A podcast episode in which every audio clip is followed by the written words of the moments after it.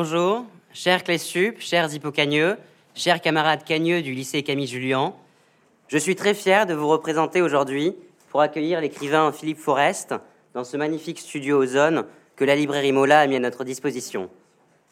Et avant de m'adresser directement à Philippe Forest, je voudrais redire en notre nom, à tous, à toutes, notre reconnaissance à l'égard de Denis, Mathilde et Constance Mola, ainsi que de Pierre Coutel, pour le soutien qu'ils nous apportent au quotidien, notamment en nous permettant de vivre nos études en grand et de leur donner du sens par l'organisation de ce type de manifestation. Je voudrais aussi remercier l'universitaire Sophie Jossy, spécialiste de Philippe Forest, d'avoir fait le voyage depuis Fribourg pour venir échanger avec nous et lui dire que grâce à elle, nos études littéraires commencent à pointer vers un autre côté du savoir, qui dépasse largement la problématique du concours, qui approche d'ailleurs, qui approche rapidement. Hein. Pour certains d'entre nous, il faut le dire, c'est assez salvateur. Je voudrais enfin remercier nos professeurs de lettres d'avoir su impulser cette dynamique. C'est la première fois, je crois, enfin j'en suis même certain, que toutes les classes de CPGE abordent le même auteur avec des lectures, des œuvres et des approches différentes. Donc merci à tous nos professeurs, sans exception, aucune, de nous avoir permis de découvrir le plaisir de travailler et d'échanger tous ensemble. Merci à tous. Camille?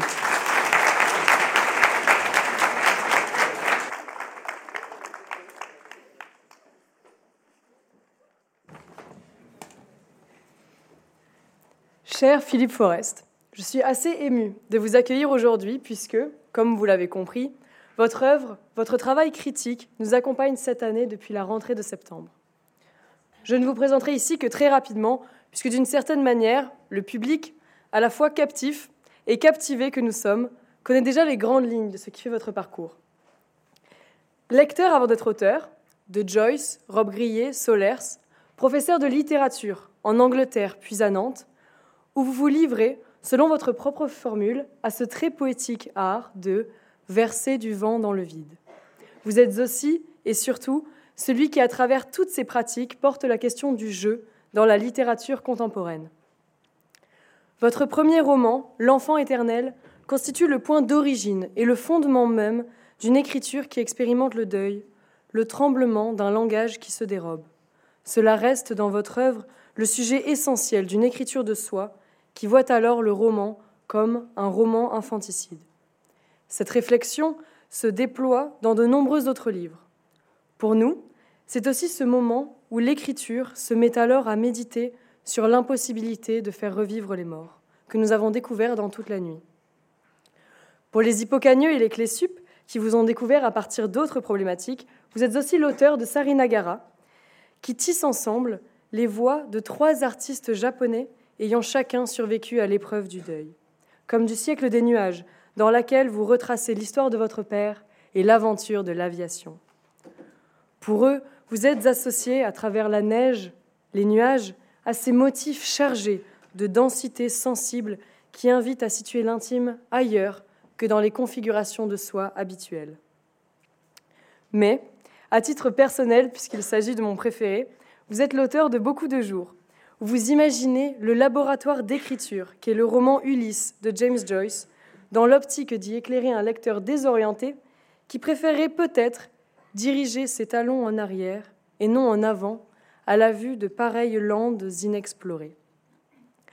Entremêlé d'expériences et de réflexions personnelles, pour moi, ce livre constitue véritablement le portrait de l'artiste Philippe Forest en lecteur de James Joyce. Je propose donc de céder ma place, en guise d'ouverture de votre conférence, à une première lecture d'extrait que nous avons voulu centrer sur l'énigme de l'origine de la voix.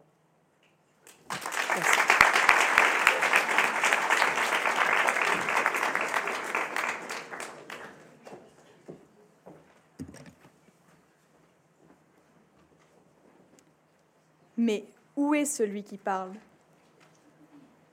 Pauline a raison de ne croire qu'à demi à l'écho. Qui répond à son appel du fond de la forêt? Et que crie la voix qui contrefait la sienne?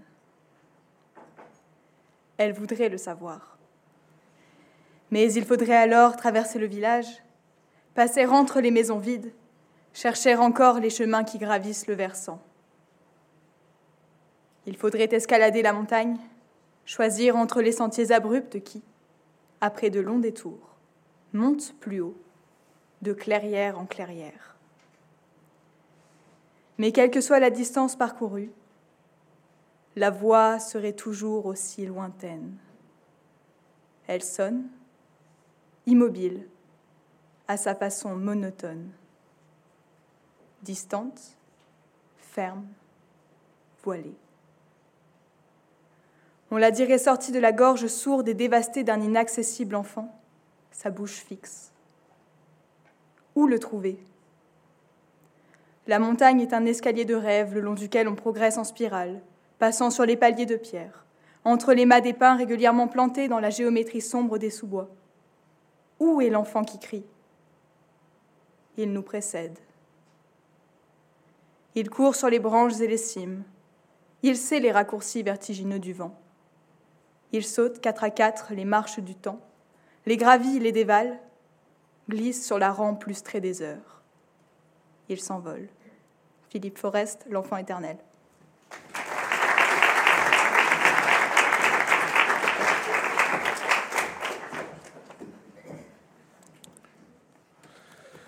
Merci beaucoup pour cette présentation, pour cette lecture et d'une manière plus générale pour l'accueil que vous me réservez. Je suis très heureux et très fier d'avoir l'occasion de, parler euh, devant vous et avec vous, je l'espère, des questions qui vous préoccupent particulièrement dans la perspective du concours que vous allez passer. Mais je le pense, je le crois, j'en suis certain, même pour avoir déjà parlé avec certains d'entre vous ce matin, en raison de l'intérêt plus général que vous portez bien légitimement à la littérature telle qu'elle s'écrit, et telle qu'elle s'écrit euh, même euh, aujourd'hui.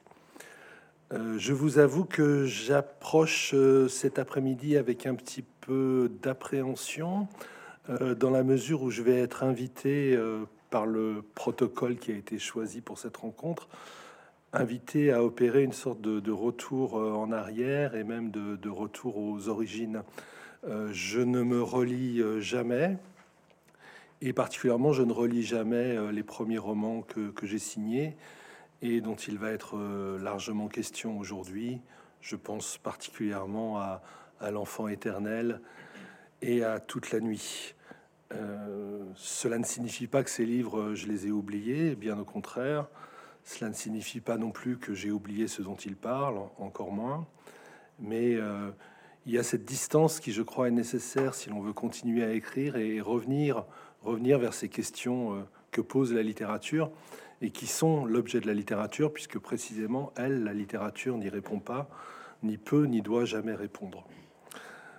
Donc j'écoutais euh, l'extrait qui vient d'être lu, qui m'avait été remis en mémoire cependant il y a, peu de temps, puisque Sophie Jossy, euh, dont il a été question il y a un instant, en avait fait précisément le, point de départ d'un dialogue qui nous avait réunis il y a quelques mois pour la revue Kimé.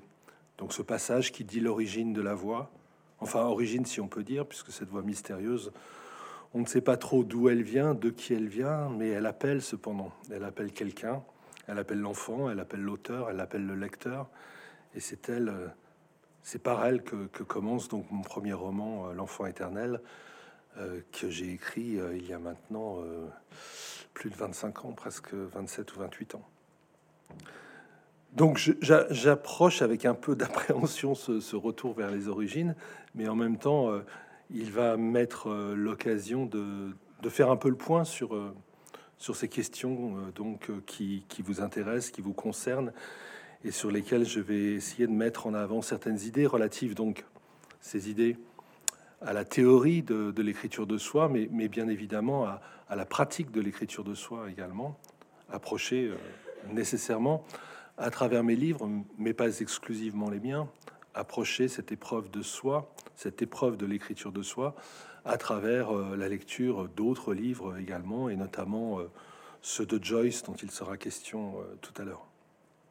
C'est un exercice difficile aussi, dans la mesure où parler de soi ne va pas de soi, même si on en parle de soi par le détour des livres que l'on a écrits et qui peut-être ont été écrits d'une certaine manière par un autre que soi. Donc j'en viens, j'en viens au sujet précisément. je partirai de et je, m'arrêterai donc régulièrement pour laisser place aux, lectures qui ont été prévues et puis aussi au, dialogue avec euh, vos camarades qui se trouvent sur scène et éventuellement avec vous dans la salle. En tout cas, j'espère que ce sera possible à la fin de cette rencontre.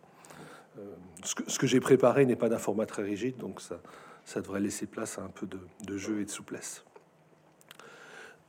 Donc je, vais parler de cette écriture de soi, de cette expression écriture de soi qui nous réunit, mais plutôt pour la contester ou en tout cas pour proposer de, substituer au second des mots qui composent cette expression, soit, non plus un, mais deux mots proches et pourtant différents, je et moi. Je et moi, euh, selon le titre inspiré de Stendhal, figurait de lui euh, une citation que j'avais placée en épigraphe. Le titre, donc inspiré de Stendhal, que j'avais donné euh, au numéro de la NRF que j'avais consacré en octobre 2011 à ce qu'on appelle ordinairement les, écritures autobiographiques.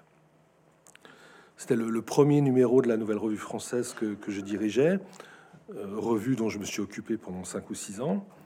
Et euh, significativement, euh, j'avais voulu qu'il soit consacré donc à, à ces écritures de choix que j'ai préféré donc mettre sous le signe double de ce je et de moi et de ce moi qui figure donc sur la couverture de ce numéro, numéro dans lequel vous vous retrouverez un certain nombre euh, d'écrivains, soit à travers des textes de réflexion, soit à travers des textes de fiction, des écrivains qui sont associés à un titre ou à un autre, à ce qu'on appelle donc, en tout cas, ce qu'on appelle dans la perspective du concours que vous passez, l'écriture de soi.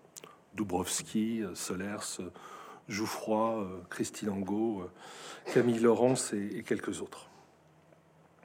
Alors pourquoi, euh, pourquoi marquer ainsi dès le début une distance à l'égard de l'expression écriture de soi Pourquoi lui préférer donc ce, dédoublement que je viens d'ores et déjà de, signaler? Je vais le dire en une phrase et puis cette phrase je vais être amené bien sûr à la développer et à l'illustrer.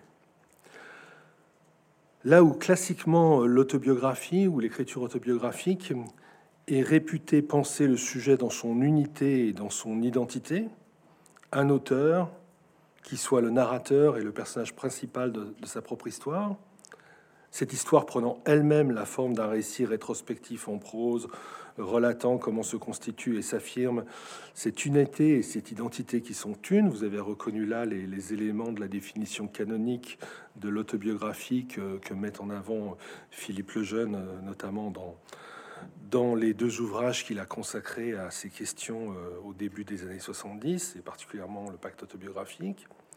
Donc là où classiquement l'autobiographie, l'écriture autobiographique est réputée penser le sujet dans son unité et dans son identité, eh bien, ce que l'on peut appeler donc écriture de soi, écriture du moi, écriture du je, approche au contraire le sujet, et c'est la perspective donc que j'ai retenue pour ma part, approche le sujet selon sa pluralité et non pas son unité, et selon sa différence plutôt que selon son identité. Cette idée est loin d'être nouvelle, bien sûr, et elle a déjà été illustrée par de très nombreux et très grands écrivains qui nous ont laissé des formules fameuses qui peuvent ici nous servir de point de repère. Je donne quelques références très connues. Rimbaud ou Nerval, disons Rimbaud, je est un autre, côté poésie. Côté roman, je pense bien sûr, on célèbre son centenaire cette année à Proust, et notamment à son Contre Sainte-Beuve contre Sainte-Beuve, dans lequel Proust explique que le moi social n'est pas le moi créateur, ou plutôt que le moi créateur n'est pas le moi social, qu'en ce sens il y a un hiatus qui existe et qu'un dédoublement donc s'opère entre, disons, le je qui écrit et le moi au sujet duquel il peut par ailleurs écrire, sans pourtant que le je, le je qui écrit, soit réductible au moi, au moi dont il parle, au moi que les autres, les autres croient mondainement pouvoir connaître. Rimbaud, Je est un autre, Proust, le contre Sainte-Beuve, ou encore, et je m'arrêterai là pour ces références liminaires, André Breton. le premier texte que j'ai consacré à la question des écritures de soi, donc si l'on veut, est un texte qui figure dans un volume malheureusement indisponible désormais, qui s'intitule Le roman, le réel et autres essais. Et j'y distingue ce que j'appelle, j'y reviendrai, et j'y reviendrai plus amplement encore si vous le souhaitez, parce que c'est au cœur de votre sujet, ce que j'appelle donc d'une part l'égo-littérature, d'autre part l'égo-fiction, à quoi j'ajoute un, j'ajoute un troisième terme qui est le terme d'hétérographie. Et donc dans ce texte assez ancien, il doit dater de 99, je crois, quelque chose comme ça, je pars, je pars d'André Breton et particulièrement du célèbre Incipit de Nadja. Qui suis-je? Voilà, c'est la question que, que Breton pose inauguralement. C'est la question que pose toute écriture autobiographique, toute écriture de soi. Mais précisément avec Breton, avec Rimbaud, avec Proust, avec les autres auteurs que je viens de citer, afin de ne pas répondre à cette question, afin de ne surtout pas laisser entendre que le texte puisse être le lieu d'une quelconque quête et affirmation identitaire, la fameuse construction d'une personnalité racontée selon un récit rétrospectif en prose, selon donc la formule de Philippe le Jeune déjà citée. Non, à la question du qui suis-je, Breton nous dit qu'il n'y a pas de réponse possible. Ou plutôt la seule réponse, c'est ce que j'argumentais dans ce texte, la seule réponse qu'on puisse apporter à une telle question, elle prend la forme d'un adage, d'un proverbe. Dis-moi qui tu hantes, je te dirai qui tu es comme si on n'existait jamais qu'à la condition de hanter, c'est-à-dire à la condition de n'exister que sous la forme d'un fantôme, d'un spectre dont on sait bien que l'une des caractéristiques de ces créatures est qu'aucune image d'elles ne se reflète jamais au miroir. Voilà la, distance inaugurale que je, voulais marquer euh, à propos de cette formule euh, écriture euh, de soi. Un dédoublement, j'y reviens, s'opère, qui concerne je et moi, je qui n'est pas moi, moi qui n'est pas je. Un dédoublement opère, s'opère, sur lequel j'insistais dans ce numéro de la NRF, qui concerne je et moi, mais qui prend toute une série d'autres formes aussi, dont le jeu définit, le jeu, pas le jeu, le jeu définit celui-même de l'écriture euh, à l'œuvre.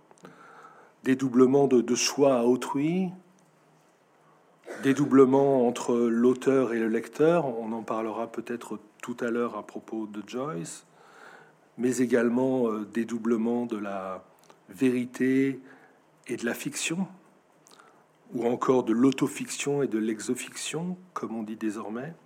Tout ça se rapportant à ce, dédoublement essentiel sur lequel je vais être amené à insister, vérité et fiction.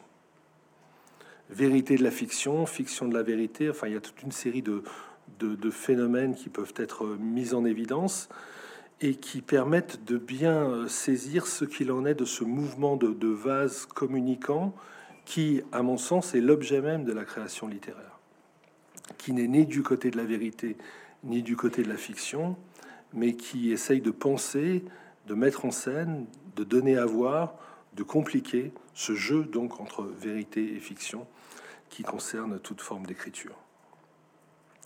Déjà, euh, déjà, il nous faut prendre acte d'un certain embarras terminologique.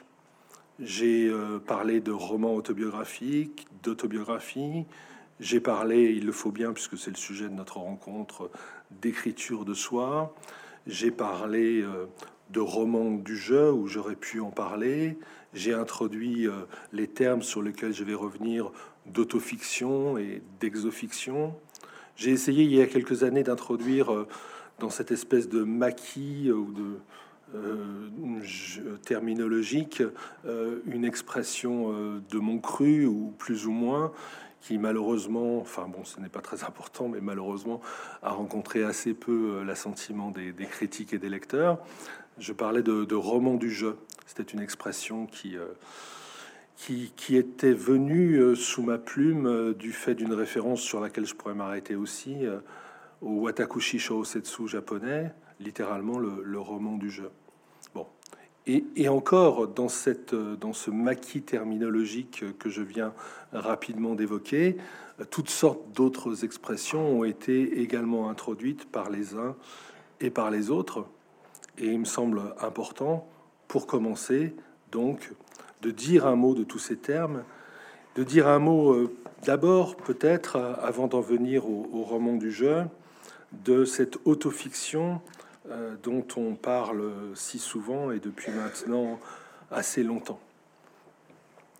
Euh, souvent, souvent de manière un peu dépréciative, péjorative. en effet, l'autofiction est j'allais dire unanimement, c'est un peu excessif, mais très généralement considéré comme un exercice littéraire que disqualifie son caractère éminemment narcissique. En parler de manière personnelle et en la ramenant à soi conduit, comme je suis en train de le faire, à redoubler la dimension égotiste des sujets dont l'on traite. C'est comme si l'on mettait euh, du jeu sur du jeu, comme si l'on ajoutait du, du moi au moi. C'est pourtant euh, ce que je vais fatalement être conduit à faire devant vous, m'exprimant donc à la fois comme critique et comme euh, romancier, et sans pouvoir faire abstraction de l'un euh, ou de l'autre de ces deux rôles que, je joue à la fois. Je vois mal comment je pourrais procéder autrement. Et je dois dire en même temps donc ce qu'est l'autofiction théoriquement et la façon dont, à titre personnel, je la conçois et je la pratique. Je, rappelle, euh, peut-être ces choses, les connaissez-vous déjà, euh, mais il me semble, sinon indispensable, du moins euh, utile de, les rappeler pour situer par rapport à elles les positions que j'ai essayé de prendre dans mes livres. Donc commençons par le, commencement, commençons par cette expression d'autofiction. disons un mot du mot lui-même. Donc il figure euh, aujourd'hui dans les dictionnaires et il est devenu d'un usage relativement courant, mais comme vous le savez, il s'agit d'un néologisme, un néologisme qui a été inventé en 1977 par un certain Serge Dubrovski, professeur de littérature à l'université de New York, spécialiste notamment de, Corneille et de Sartre, et proche de ce que l'on a appelé dans les années 60 la nouvelle critique. Afin de présenter au lecteur son, premier roman, Fils, euh, Dubrovski a donc créé en 77 euh, le terme d'autofiction qu'il définit ainsi. Je cite Fiction d'événements et de faits strictement réels, si l'on veut autofiction d'avoir confié le langage d'une aventure à l'avanteur du langage, hors sagesse du roman traditionnel ou nouveau. Alors en 2011, dans ce numéro de la NRF que j'évoquais tout à l'heure, euh, qui s'intitule donc Je et moi, euh, Serge Dubrovski avait accepté d'accorder un, entretien à, Isabelle Grell, qui par ailleurs est l'une des meilleures spécialistes de, son œuvre. Et dans cet entretien, si vous le lisez, vous verrez comment il revient de façon très claire et très utile, justement sur, toutes ces questions liées à l'écriture de soi, et particulièrement donc sur le terme de d'autofiction euh, dont il faut euh, bien évidemment lui attribuer la paternité il, donne dans ce texte de 2011 une deuxième définition de l'autofiction qui est peut-être meilleure que la première et plus opératoire, même si elle n'est pas sans, créer un certain nombre de, difficultés sur lesquelles j'essaierai de revenir. Donc voilà cette deuxième définition de, de l'autofiction que Dubrovski mettait en avant en 2011. Je cite récits dont la matière est entièrement autobiographique, la manière entièrement fictionnelle la matière entièrement autobiographique, la manière entièrement fictionnelle. Ce qui renvoie à une partition un peu scolaire peut-être entre le fond et la forme, et n'est donc pas entièrement satisfaisant, mais euh, permet malgré tout euh, d'avancer un petit peu dans, la réflexion. Ce qui est plus important, et, ce qu'il faut porter au, crédit de Dubrovski, et, qui explique pourquoi, malgré toutes les différences que j'ai euh, avec lui et malgré toutes les réserves que je peux exprimer à l'endroit des idées qu'il avance, euh, ce qui est tout à fait précieux, c'est le caractère paradoxal en fait de, cette, de ce néologisme. de quel paradoxe s'agit-il hein? Il, induit l'idée qu'un genre nouveau, l'autofiction donc, puisse en quelque sorte naître au croisement du roman et de l'autobiographie. Ce qui revient pour l'autofiction à se revendiquer simultanément de deux modes d'écriture qui en théorie sont antagoniques, affirmant en même temps, et donc de façon contradictoire ou paradoxale, le caractère véridique d'une part et fictionnel d'autre part du texte concerné. Comme si, comme si, pour dire les choses le plus simplement possible, l'auteur s'adressant au lecteur lui déclarait, lui adressait cette double déclaration donc euh, contradictoire et, paradoxale. En même temps, tout est vrai et tout est faux. Voilà le, point euh, qui, à mon sens, est, essentiel et qui vient compliquer tout ce qui peut être dit euh, le plus souvent concernant donc ce que j'ai appelé tout à l'heure euh, l'écriture de soi, préférant à cette expression donc d'autres formules introduisant le dédoublement relatif au je et au moi auquel j'ai déjà fait allusion. Je, dis un, dernier mot sur, sur Dubrovski.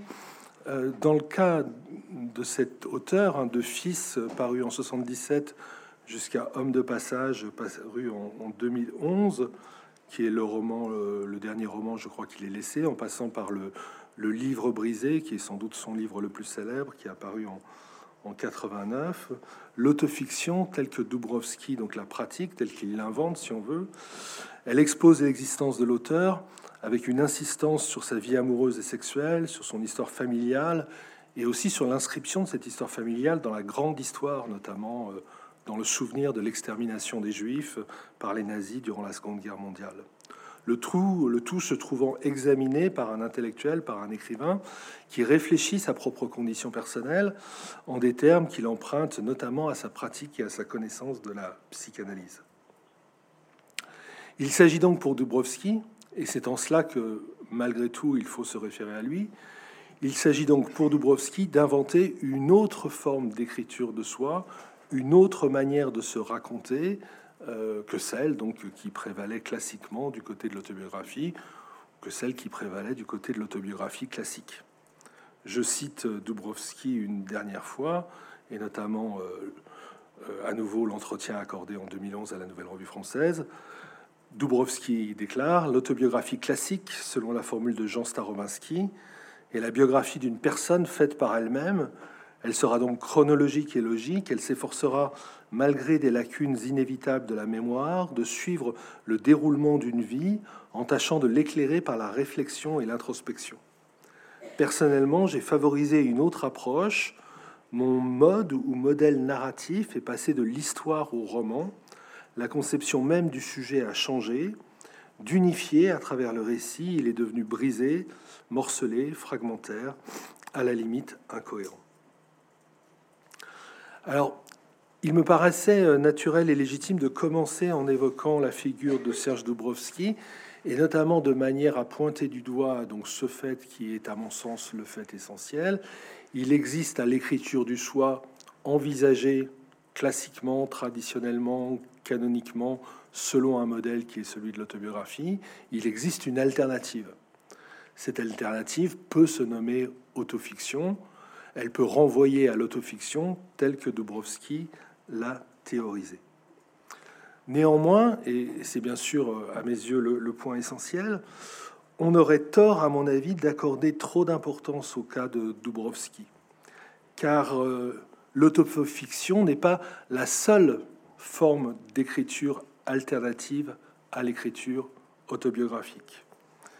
Euh, et d'autres modèles ou d'autres voies existent euh, que celles que Dubrovski a, a ouvertes et a lui-même suivies. Bien sûr, Dubrovski n'a aucunement inventé la chose et le phénomène auquel il se trouve associé par les historiens de la littérature française. Et ce phénomène, l'écriture de soi, donc le retour du jeu, comme on dit parfois aussi, s'est très largement développé indépendamment de lui. Alors un petit peu d'histoire littéraire, de manière à préciser les coordonnées dans lesquelles ma propre démarche s'inscrit. le mot autofiction, comme je vous l'ai dit, a été inventé en 1977, mais c'est seulement vers la fin des années 70 que le terme s'est véritablement imposé pour qualifier l'œuvre de toute une série de, romanciers qui, en, règle générale, ne se recommandent aucunement de l'exemple de Dubrovski et vont chercher leur modèle ailleurs que dans son œuvre. Alors bon, je ne vais pas parler pour tous les écrivains qui ont été associés à l'autofiction, d'autant plus que la plupart d'entre eux refusent d'être précisément associés à l'autofiction. Hein, quel écrivain accepterait que on mélange ses serviettes avec les torchons de, ses collègues? Euh, Il y a donc ce refus de se reconnaître dans l'autofiction qui est caractéristique de la plupart des autofictionneurs. Et moi-même, je ne fais pas exception à la règle, comme je vais l'expliquer dans un instant, puisque moi-même, bien que j'ai commencé par là, je ne me reconnais pas dans l'autofiction à la Dubrovski. Euh, donc, euh, absence de, reconnaissance euh, en général. Euh, et c'est donc de manière très, euh, excusez-moi, j'ai perdu le fil de ma phrase, mais je, je pas, pas, le fil de ma pensée. Donc je, vais, je vais reprendre, en tout cas essayer de reprendre le, le, fil de la démonstration. Oui, je disais que ce mot d'autofiction, ce mot d'autofiction, il ne s'impose que à la fin des années 90 dans le vocabulaire, disons critique, universitaire, académique, journalistique pour désigner donc toute une série d'écrivains dont, dont, tous pourtant ne se reconnaissent pas dans le modèle mis en avant par euh, Dubrovski. Ces écrivains, dont les plus importants se retrouvent au sommaire du numéro de la NRF auquel j'ai fait déjà plusieurs fois allusion, ces écrivains ont tous en, commun de signer des textes qu'ils présentent comme des romans et qui relèvent bien du roman par leur forme littéraire, mais, et on retrouve le paradoxe que j'ai pointé du doigt tout à l'heure, tout en écrivant donc des textes qui relèvent bien du roman par leur forme littéraire, du moins apparemment, il signale également, il ne manque pas de signaler que ces textes qu'il signe reposent sur une expérience vécue dont ces textes tirent leur autorité, expérience vécue qui fournit à ces textes leur matière. Ce qui correspond bel et bien à la définition de l'autofiction qui a été mise en avant par Dubrovski une vingtaine d'années auparavant. Le phénomène a beaucoup frappé euh, les observateurs, les critiques, les journalistes, euh, pour des raisons qui sont assez faciles à mettre en évidence. Le, roman français des années 50 euh, aux années 70, à l'époque du nouveau roman et du structuralisme, avait le plus souvent défendu l'idée que les notions d'auteur et de personnage étaient désormais totalement dépassées. C'est la thèse qui est mise en avant par Roland Barthes et par Michel Foucault pour ce qui concerne la mort de l'auteur. Et euh, pour ce qui concerne la disparition ou l'effacement, l'évanouissement du personnage par Nathalie Sarraute, d'une certaine manière dans l'ère du soupçon, et très clairement, très ostensiblement, très offensivement par Alain Robbe-Grillet dans son essai pour un nouveau roman.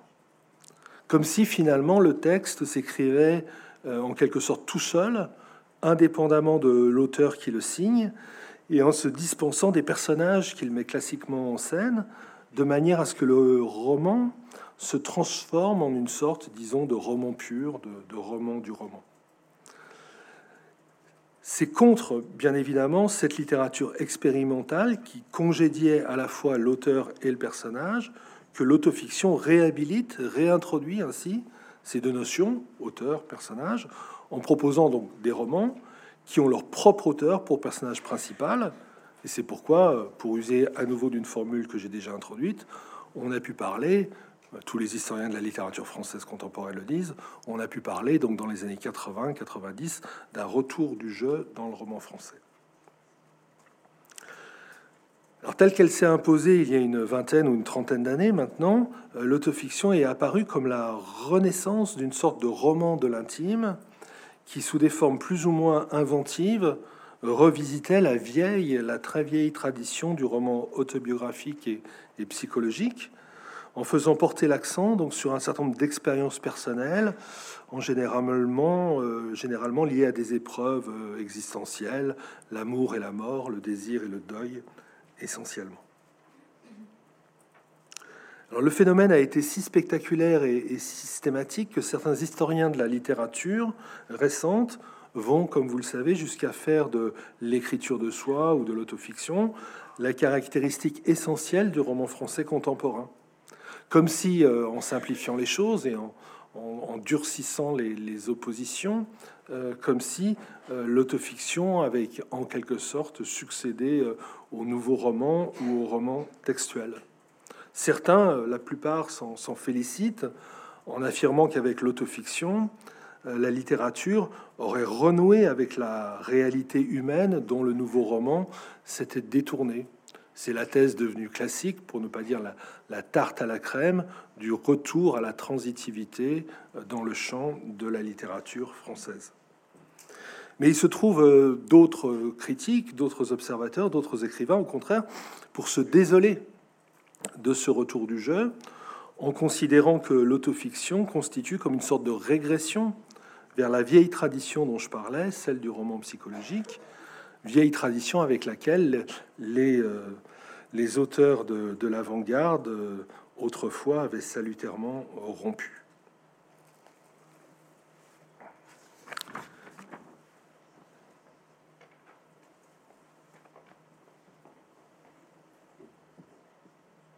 Euh, voilà ce qui se, lit dans les histoires de la littérature contemporaine, voilà ce qui se dit ou s'écrit dans, les journaux. Mais pour m'approcher davantage de, mon objet, je voudrais maintenant euh, pointer du doigt le, fait suivant. Et je vais le faire en mettant forcément mon propre cas en avant, en m'appuyant sur mes essais et sur mes romans. L'autofiction n'est aucunement née avec euh, Serge Dubrovski, et elle existe euh, sous une forme très différente de celle que les journalistes ou les universitaires lui reconnaissent lorsqu'ils la définissent comme une sorte de roman de l'intime, ou encore, c'est une expression euh, péjorative dont j'ai moi-même fait souvent usage, un néo-naturalisme de l'intime. Non, il y a une autre alternative à l'écriture autobiographique que celle que constitue l'autofiction, en tout cas telle qu'on l'entend au sens de Dubrovski ou au sens euh, de la critique euh, d'aujourd'hui.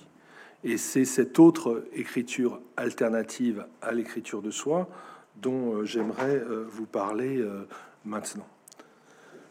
cela dit, on, s'est mis d'accord sur le fait que pour éviter que je vous inflige un trop long et pesant monologue, cette conférence serait ponctuée par des, lectures et par des moments d'échange. donc je pense qu'il est temps de, me taire un petit peu.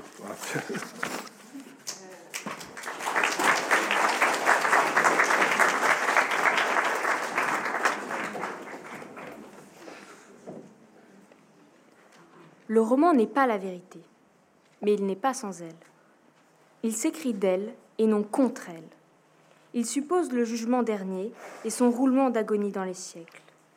Il peut être tout et n'importe quoi, comme le prouve assez son hétéroclite et fastueuse histoire. Mais son être changeant n'a de sens que rapporté au grand carnage lumineux du temps où il laisse sa marque vaine de mémoire. Le moindre mot posé, la moindre histoire esquissée, suppose même tu, une telle exigence pensée. Il y a un relief noir creusé dans le temps que la parole habite, qu'elle suscite. Cette vision ne précède pas le roman, elle se confond avec lui. Elle est ce qui le rend possible et ce qui l'accomplit, ce d'où il vient et vers quoi il s'achemine. Le roman est révélation du temps, dans le temps. Je suis, j'aurais été, le présent vécu s'habite par le détour de langue d'un futur antérieur inventé. Dans le temps, naître, vivre, mourir. La pointe la plus aiguë du sensible touche l'instant. Ce dernier, le texte doit le dire de son mieux, et si possible le faire vibrer comme un cristal. Et de proche en proche, tout résonne dans l'air. D'où une certaine posture obligée dans l'histoire et son tohu-bohu de société d'où aussi une conscience claire de sa place marquée dans la chaîne de chair, de sang, de sperme, de souffle que déroulent, l'une après l'autre, les générations vivantes. L'enfant éternel, Philippe Forest. Je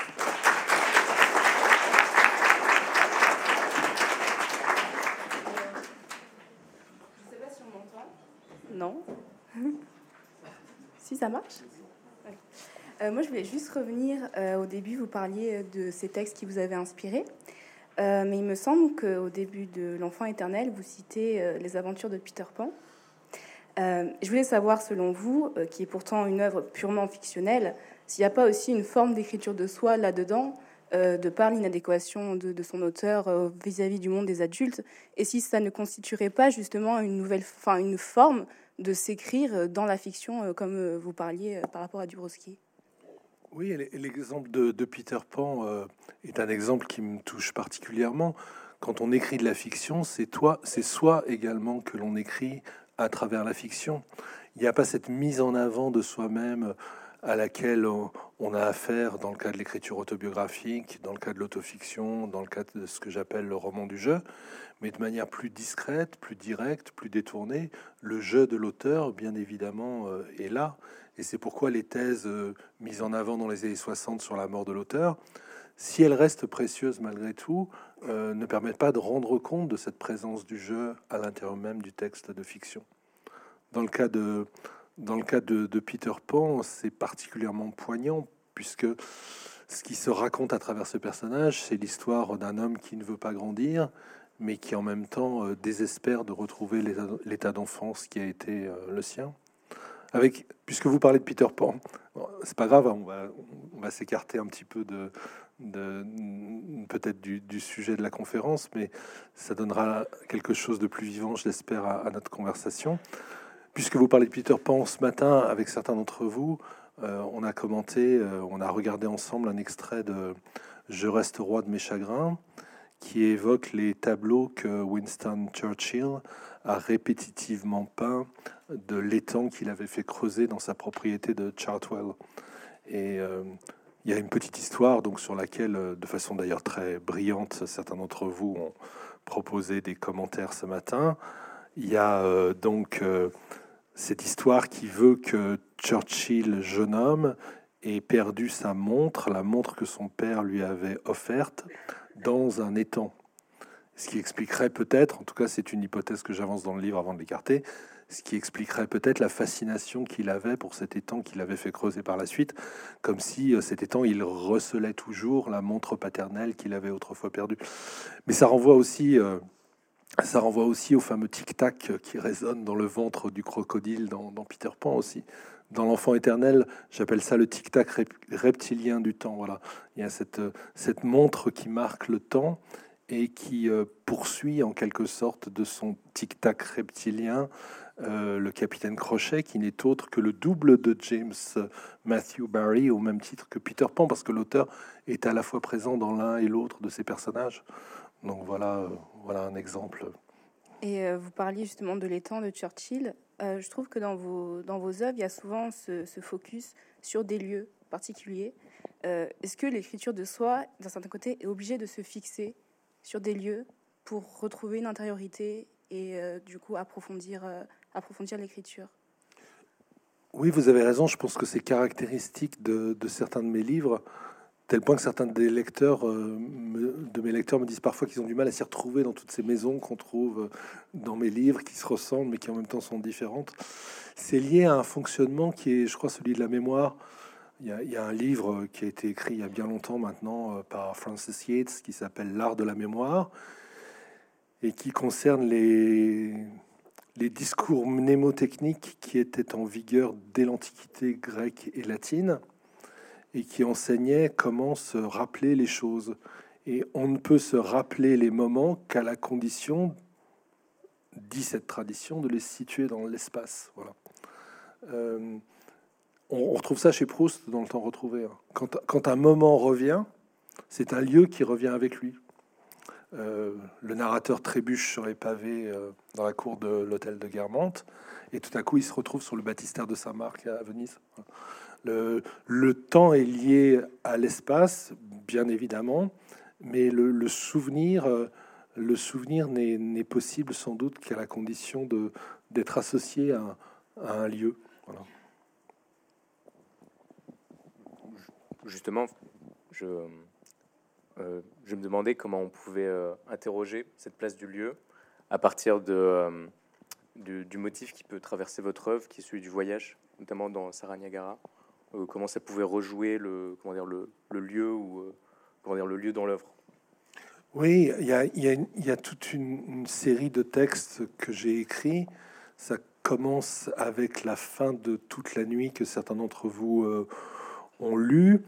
Ça apparaît de façon plus visible effectivement dans Sarinagara et ça ressurgit donc dans le dernier de mes romans, Piyingxi, qui en fait est une réécriture chinoise de ce roman japonais.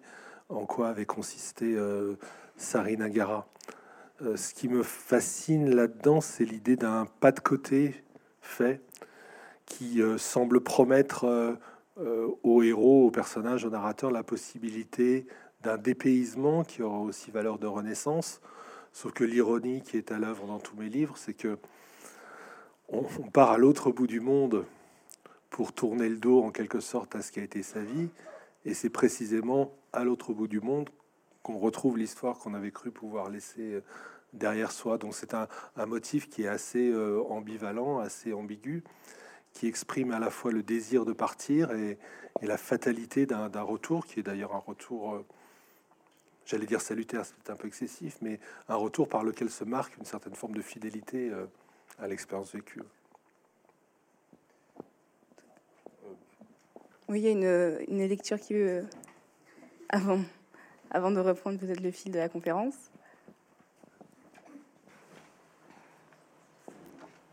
Écrire est une magie vaine, un impuissant rituel d'encre. Écrire ne rend pas la vie aux morts, ne les fait pas se dresser hors des tombes ouvertes.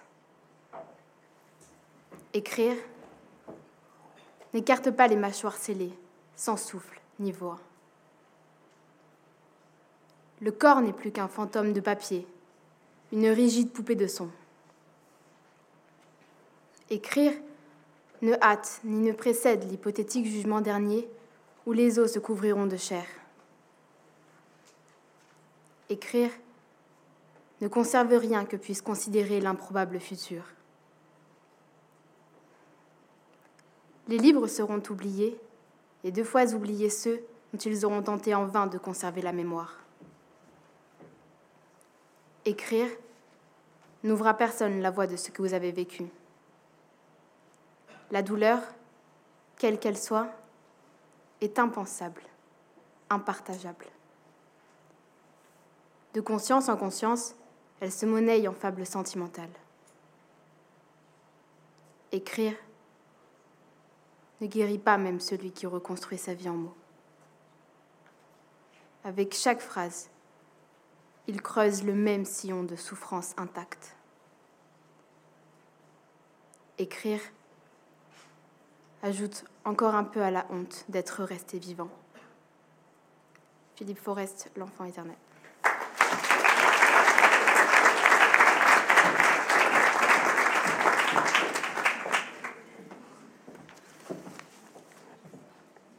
Merci pour ces deux lectures. Donc je, disais que euh, il existait euh, une autre manière de s'écrire que celle mise en avant donc par l'autobiographie classique telle qu'elle a été analysée notamment par Philippe Lejeune, une autre manière de s'écrire également que celle qu'on associe généralement à l'autofiction depuis l'invention de ce mot par Dubrovski en 1977. Il y a une autre généalogie euh, qui, moi, me concerne davantage et qui, me semble-t-il, explique mieux euh, ce que j'ai tenté de faire dans mes romans et tenté de penser dans mes essais. Alors, quelle est cette autre généalogie de, l'écriture de soi et quel est le modèle alternatif qu'elle permet, cette généalogie, de mettre en avant? L'autofiction, bien sûr, a existé avant Dubrovski, qui d'ailleurs en convient lui-même. Selon la définition qu'on en donne, on peut la faire remonter très loin dans le passé. Et pour me limiter à des auteurs français du XXe siècle, Proust, Céline, Sandra, Aragon et Breton, Malraux et Léris, sous des formes d'ailleurs très différentes, qui toutes relèvent précisément de cette écriture de soi alternative, de cette autofiction réinventée, si vous voulez, sous la forme du roman, du récit, de l'essai. Tous ces auteurs pratiquaient déjà une écriture du jeu ou du soi qui s'apparentait donc, euh, avant même que le mot soit inventé, à ce que l'on nomme désormais à mon sens, l'autofiction. Mais il n'y a bien sûr aucune raison de se limiter non plus euh, au XXe siècle. On peut penser à des auteurs euh, romantiques comme Chateaubriand ou même à des écrivains de la Renaissance comme euh, Là, il y aurait toute une réflexion à mener qui a été menée ailleurs sur la différence qui existe entre autobiographie et, autoportrait. Et bien sûr, Montaigne, Léris, Barthes, dont il sera à nouveau question, euh, inventent sous la forme de l'autoportrait, de l'autoportrait essayistique ou, ou romanesque, eux aussi, une conception alternative de l'écriture de soi. Il n'y a pas de raison de se limiter donc à l'autofiction au sens on entend ce mot depuis une trentaine d'années maintenant. Il n'y a pas de raison de se limiter euh, à la littérature française du XXe siècle, ni même à la littérature française du passé, car il n'y a pas de raison de se limiter tout simplement à la littérature française. Pour me contenter pour le moment d'un seul exemple, euh, je dirais volontiers que l'œuvre du philosophe danois Søren Kierkegaard peut être considérée à juste titre, me semble-t-il, comme relevant euh, et de façon formidable, magnifique et bien plus complexe, donc de ce qu'on a appelé pour l'instant euh, l'autofiction. Et d'ailleurs, si vous vous reportez une fois encore à ce numéro de la NRF que j'ai déjà à plusieurs reprises évoqué, euh, vous y trouverez un texte de moi intitulé Vrai témoin de la vérité, qui précisément essaye de penser, euh, dans la mesure euh, de mes faibles moyens philosophiques, essaye de penser l'œuvre de Kierkegaard, qui se développe à la fois du côté de l'essai, du journal, du roman, du traité, à partir donc de ces questions d'écriture du jeu, ce qui est J'allais dire facile, non, parce que Kierkegaard est un penseur extraordinairement difficile et systématiquement paradoxal, mais ce qui est en tout cas légitime, parce que Kierkegaard, dans son journal notamment, n'a cessé d'insister sur euh, la nécessité de dire je. Personne n'ose dire je, affirme Kierkegaard. Lui a osé, lui a osé dire je et le dire sous toutes les formes littéraires et philosophiques qui étaient disponibles à son époque, tout en les réinventant d'ailleurs au passage.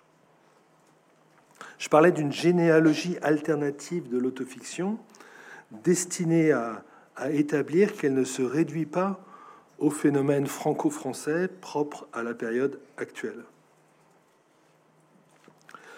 Euh, avant de d'écrire mon premier roman, j'étais, euh, euh, je suis resté universitaire, mais mes premiers livres avaient été consacrés principalement à la littérature dite d'avant-garde, et tout particulièrement à la littérature de l'époque structuraliste, euh, dans une moindre mesure, j'ai davantage écrit là-dessus par la suite, tout ce qui touche à la période surréaliste avec des auteurs comme Aragon ou, Bataille. Ce qui m'a toujours gêné, pour le dire les choses de manière simple et le plus direct possible, ce qui m'a toujours gêné du côté de l'autofiction, dans le camp de laquelle on m'a bien sûr systématiquement rangé depuis l'enfant éternel, c'est la manière dont elle se revendiquait d'une vision que je qualifierais de néo-naturaliste de la littérature. Comme s'il y avait de la vie une représentation possible par le roman. Alors que cette représentation-là est tout sauf possible puisqu'elle nous met en relation avec ce que Georges Bataille, lui, a appelé l'impossible. La littérature, elle travaille sur les paradoxes, les apories de la représentation. Et elle le fait éminemment du côté de ses œuvres expérimentales, qui se rattachent donc à une certaine idée de la modernité et de l'avant-garde, qui s'est développée, disons, depuis le romantisme, mais tout particulièrement au XXe siècle.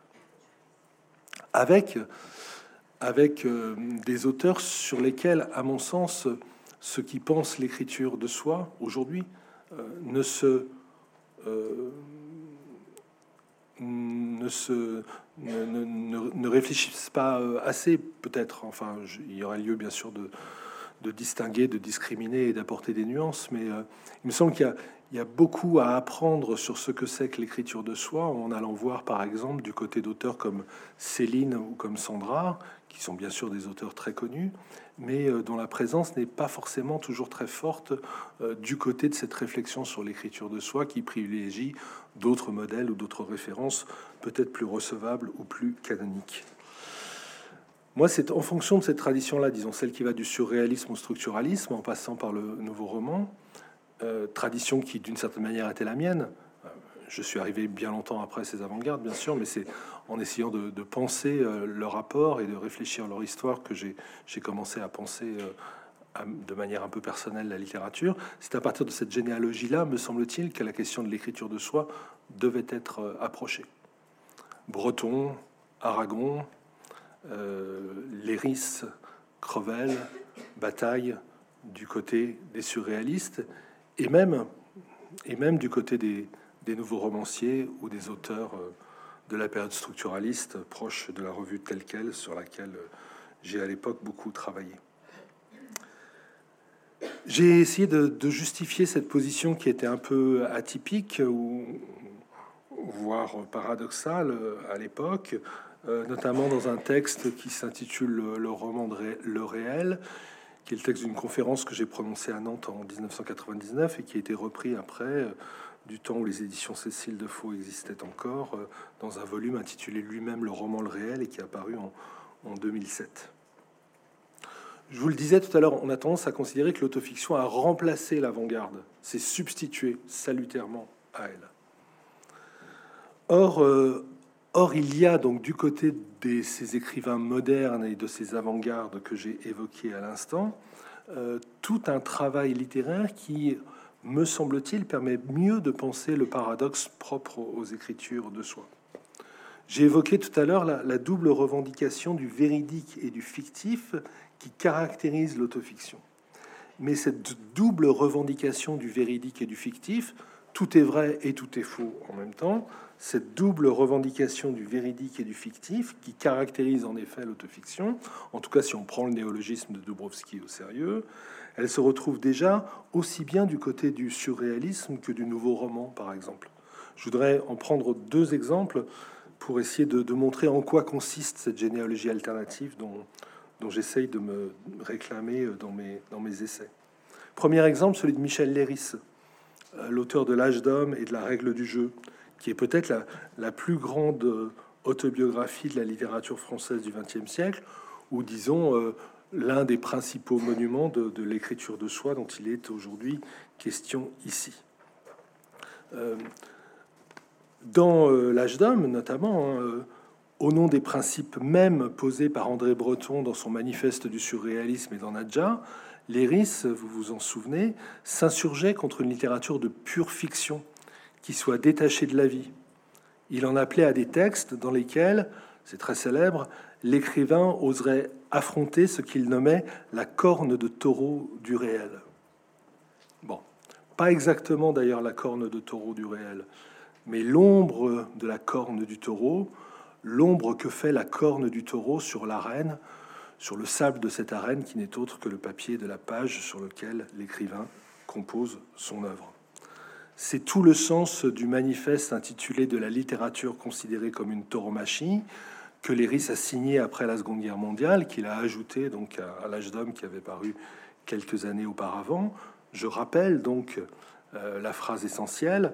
Léris écrit Mettre à nu certaines obsessions d'ordre sentimental ou sexuel, confesser publiquement certaines des déficiences ou des lâchetés qui lui font le plus honte, Tel fut pour l'auteur le moyen grossier sans doute, mais qu'il livre à d'autres en espérant le voir amendé, d'introduire ne fût-ce que l'ombre d'une corne de taureau dans une œuvre littéraire.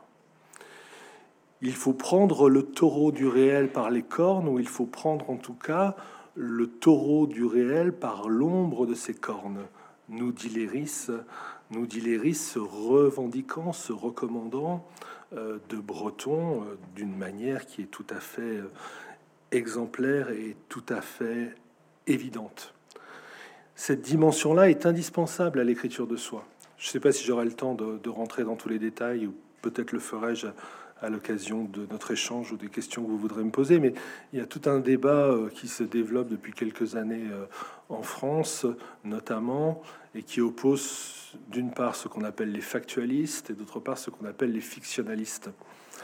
Euh, les, euh, les, factualistes et les fictionnalistes, si tant est qu'ils existent, enfin ils existent en tout cas aux yeux de ceux qui les dénoncent, les factualistes et les fictionnalistes justement défont le, le paradoxe, le nœud qui est propre à l'autofiction.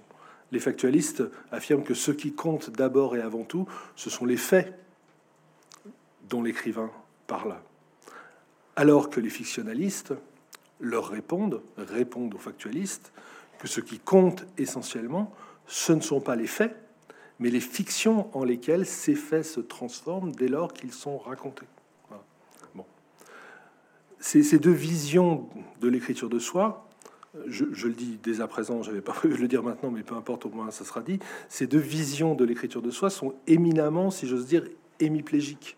Je le répète, elles défont le paradoxe de l'écriture de soi qui n'a de valeur qu'en tant que paradoxe. Il faut à la fois envisager euh, le versant factualiste de l'œuvre et son versant fictionnaliste, parce qu'ils sont en réalité indissociables l'un de l'autre, parce que chacun d'entre eux ne prend son sa valeur que euh, du versant, euh, en quelque sorte, auquel il s'oppose. Mais cela signifie, pour en revenir au fil de ma démonstration, cela signifie que bien sûr la dimension factuelle ou factualiste est essentielle. Hein. L'écrivain, l'écrivain, l'écrivain de l'écriture de soi est celui qui affronte l'épreuve du vrai et qui, euh, du coup, ne se détourne pas euh, de ce vrai sous la forme éminemment violente ou brutale que le vrai euh, revêt parfois.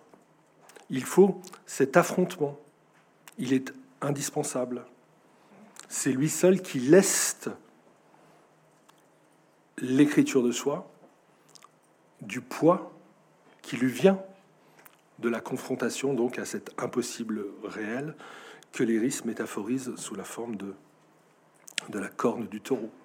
L'Éris le dit, mais Artaud le dit aussi, Céline le dit également, qui ne sont pas tous forcément des auteurs d'autofiction, c'est le moins qu'on puisse dire, mais qui tous ont écrit sur soi ou sur eux-mêmes, et l'ont fait en, en mettant en avant l'indispensable relation que le texte littéraire doit établir avec le réel, le vrai.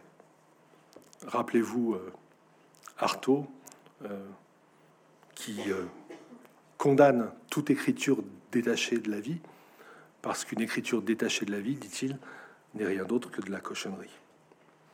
Donc il y a ce, premier élément hein, sur lequel je voulais insister. L'écriture de soi, elle exige le véridique. Nous dit Léris, comme Artaud, comme Céline, etc. Mais le paradoxe, pour en revenir à lui, c'est que ce véridique ne peut se dire que sous la forme du fictionnel en lequel il se transforme. Et là aussi, c'est quelque chose que, que, que la modernité, euh, les avant-gardes nous ont enseigné ou nous ont appris euh, parfois à considérer. La revendication du véridique, elle s'accompagne aussi de la conscience que toute vérité qui s'exprime en littérature prend aussitôt et nécessairement la forme d'une fiction. Ce qui peut se dire de manière très simple, dès lors qu'on la raconte, sa vie devient un roman. J'ai souvent joué sur cette formule parce qu'elle me semble à la fois belle et juste. Je ne sais pas précisément d'ailleurs d'où elle vient. On dit la vie est un roman. Et c'est vrai parce que c'est seulement à la manière d'un roman que nous lisons, c'est-à-dire que nous percevons notre vie. D'où ce processus de métamorphose continuelle du véridique en fictif et d'ailleurs également du fictionnel en véridique.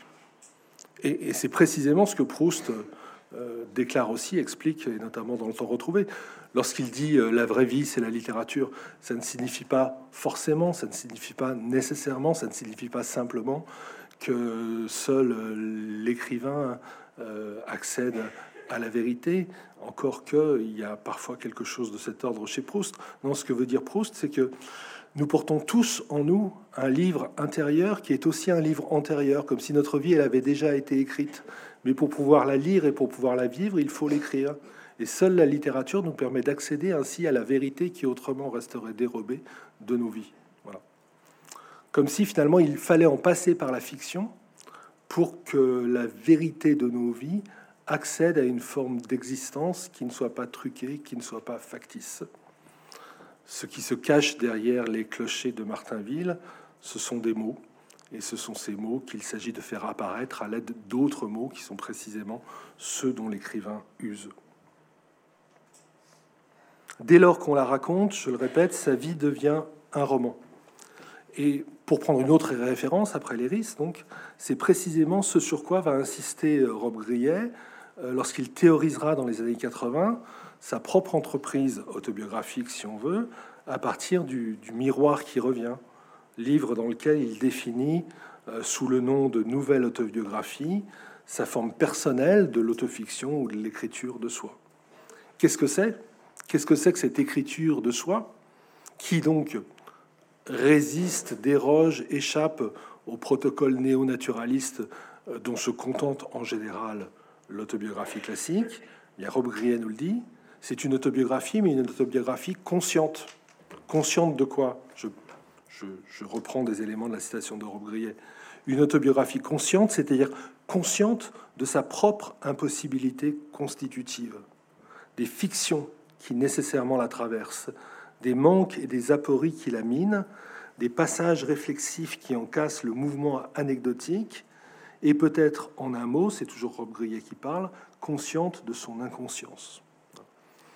Il n'y a d'écriture de soi qui vaille que si est prise en considération cette dimension problématique, voire aporétique euh, de la narration euh, qui fait communiquer, ainsi que j'ai essayé de le montrer, le véridique et le fictif, qui fait que celui qui écrit sa vie, pour paraphraser Rob Grillet et reprendre sa formule, prend conscience tout à coup du caractère constitutivement impossible du récit dans lequel il s'engage, où la vérité ne peut jamais être dite que sous la forme donc des fictions qui la traversent, et en faisant leur part au manque ou aux apories, c'est toujours Rob Grillet que je cite en le reprenant, des manques ou des apories qui, qui minent le texte autobiographique, des passages réflexifs qui en cassent le mouvement anecdotique, etc. etc. Or, c'est précisément euh, des écrivains euh, d'avant-garde liés au surréalisme, au nouveau roman, au structuralisme, pour en citer quelques autres, euh, Barthes, bien sûr, tout à fait capital, Marguerite Duras, Philippe Solers ou Alain Geoffroy, qui, avec Dubrovski, et souvent avant lui ou plus que lui, ont réintroduit la question du jeu dans la littérature française, mais donc, j'espère avoir été assez clair sur ce point, réintroduit la question du jeu dans la littérature française, mais sous une forme qui ne soit pas la forme du naturalisme, entre guillemets, ou du néo-naturalisme romanesque ou de l'autobiographie canonique, mais sous cette forme plus perplexe, plus inquiète, plus complexes qui permettent justement de mettre à jour ce, jeu entre le véridique et le fictif, qui est tout simplement euh, le jeu euh, que chacun d'entre nous joue avec le récit de, sa vie, de sa vie qui n'existe jamais qu'à la manière d'un récit, un récit qui doit être écrit, raconté pour être finalement vécu. Alors, j'avais prévu de, vous parler de, Joyce, mais je le ferai plutôt euh, tout à l'heure, je pense que, étant donné les lectures qui ont été préparées, euh, il est préférable peut-être que je j'en vienne euh, à mes romans et tout particulièrement à mes deux premiers romans, euh, L'enfant éternel et toute la nuit. Donc peut-être que c'est le moment d'une autre lecture.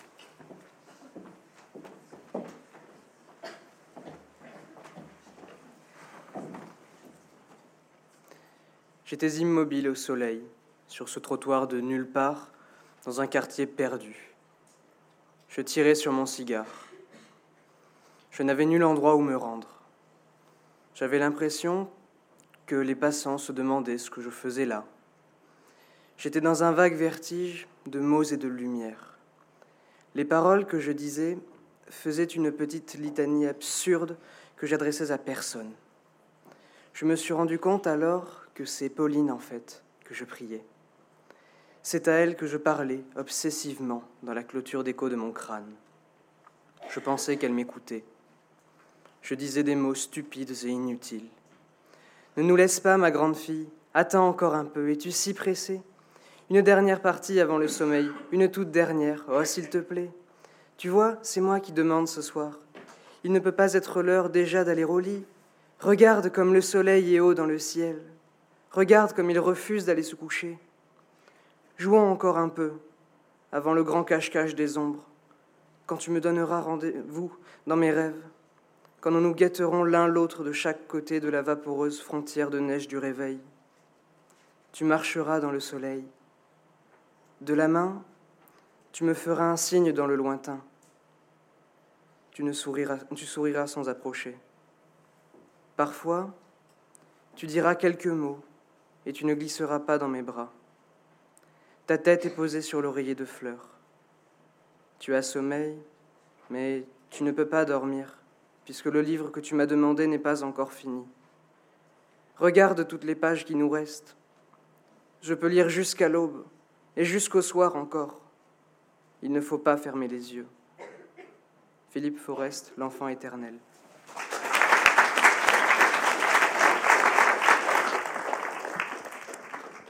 Merci pour cette lecture. Euh, moi, je voulais revenir un petit peu avant à ce que vous aviez dit. Euh, vous avez parlé de Roland Barthes. Et euh, c'est assez amusant, ou je ne sais pas, parce qu'on on lui emprunte souvent une phrase qui est Tout texte est intertexte. Et du coup, je me demandais, est-ce que ce n'est pas là un autre paradoxe de l'écriture de soi, de se baser sur d'autres textes, tout en essayant d'inventer en quelque sorte son propre langage, d'essayer d'inventer et de créer son propre texte? Oui, ça fait partie du dédoublement dont je parlais. C'en est une forme différente et que vous avez raison d'introduire. Le dédoublement entre mm, le je et le moi et l'autre, en quelque sorte. Hein. Bien sûr, il y a quelque chose d'éminemment singulier et de personnel dans la démarche qui consiste à, s'écrire soi-même. Mais cette démarche, d'abord, elle est adressée à autrui, hein, au lecteur même imaginaire euh, qui est censé lire le texte que l'on compose. Et tout ça prend une forme qui est une forme dialogique quel que soit le sens qu'on prête à cet adjectif, mais notamment au sens de, l'intertextualité. J'écris ma vie avec, euh, avec la vie des autres. C'est un autre point, bah, parlons-en maintenant, parce que on n'aura peut-être pas le temps d'en parler tout à l'heure, d'ailleurs je n'avais pas prévu de le faire, mais c'est aussi ce qu'on appelle l'exofiction. Euh, c'est un terme un peu plus récent euh, qui a été inventé il y a une dizaine d'années, je crois, par un écrivain, dit-on, Philippe Vasset. Et l'exofiction, c'est en fait raconter euh, la vie d'un autre comme si, d'une certaine manière, il s'agissait de la sienne. Bon, peut-être que je reviendrai là-dessus tout à l'heure, mais je crois que l'autofiction, c'est fondamentalement raconter sa vie comme s'il s'agissait de la vie de quelqu'un d'autre. Et l'exofiction, c'est le contraire, c'est-à-dire c'est raconter la vie d'un autre comme s'il s'agissait de la sienne. Et donc il y a un jeu de miroir qui est tout à fait intéressant qui s'opère là. Enfin, tout à fait intéressant, ça dépend, parce que l'exofiction comme l'autofiction, ça couvre euh, le pire et le meilleur de la production littéraire aujourd'hui. Donc euh, il y a beaucoup de textes d'autofiction qui ne sont rien d'autre que des pages Facebook mises en, roman. Et il y a beaucoup d'exofiction qui ne sont rien d'autre que des biopics, euh, des biopics à la mode des séries américaines, sans aucune réflexion de la part de l'auteur sur le geste qu'il accomplit, mais qui est pourtant éminemment intéressant et éminemment complexe. Pour moi, le maître de l'autofiction, c'est Blaise euh, de l'exofiction, pardon, c'est c'est Blaise Sandrard qui, bien sûr, n'employait pas le mot parce qu'il n'existait pas à l'époque, mais j'ai toujours accordé beaucoup d'importance euh, au livre autobiographique de Sandrard que j'ai déjà cité tout à l'heure, et notamment un livre qui s'intitule Le lotissement du ciel, et dans lequel euh, Sandrard raconte plusieurs histoires qui lui sont plus ou moins liées et qui tournent toutes ces histoires autour d'une mythologie euh, du ciel, du, céleste, de l'aérien, ce qui me renvoie euh, à l'un de mes romans qui a été évoqué tout à l'heure, Le siècle des nuages, dans lequel euh, je raconte l'histoire de mon père qui a été pilote de chasse dans l'aviation américaine pendant la Seconde Guerre mondiale, puis pilote de ligne à Air France. Donc voilà, il y a une affinité et, elle est encore beaucoup plus complexe parce que Sandra évoque notamment un mystique qui s'appelle Saint Joseph de Copertino, qui avait la particularité de pouvoir léviter, ce qui est relativement banal chez les mystiques, mais lui, il pouvait léviter en marche arrière. ce qui fait de lui euh, le patron des pilotes d'hélicoptères. Et euh, Sandra raconte cette histoire. On est donc dans le domaine de la géographie, hein, et Sandra revendique cette filiation. Donc il raconte l'histoire d'un saint, lui qui est loin d'être un saint pour toutes sortes de raisons. Et euh, simplement, cette histoire, il la rapproche de celle beaucoup plus tragique qu'il vient de vivre, puisque Sandrard s'intéresse à Saint Joseph de Copertino parce qu'il veut se procurer une médaille de ce saint pour que son fils, qui est pilote, on est pendant la Seconde Guerre mondiale, puisse s'accrocher cette médaille dans le cockpit de son appareil et ainsi profiter de la protection euh, de Saint Joseph de Copertino. Sandra ne trouve pas la médaille et son fils meurt euh, aux commandes de son appareil quelques, quelques mois plus tard.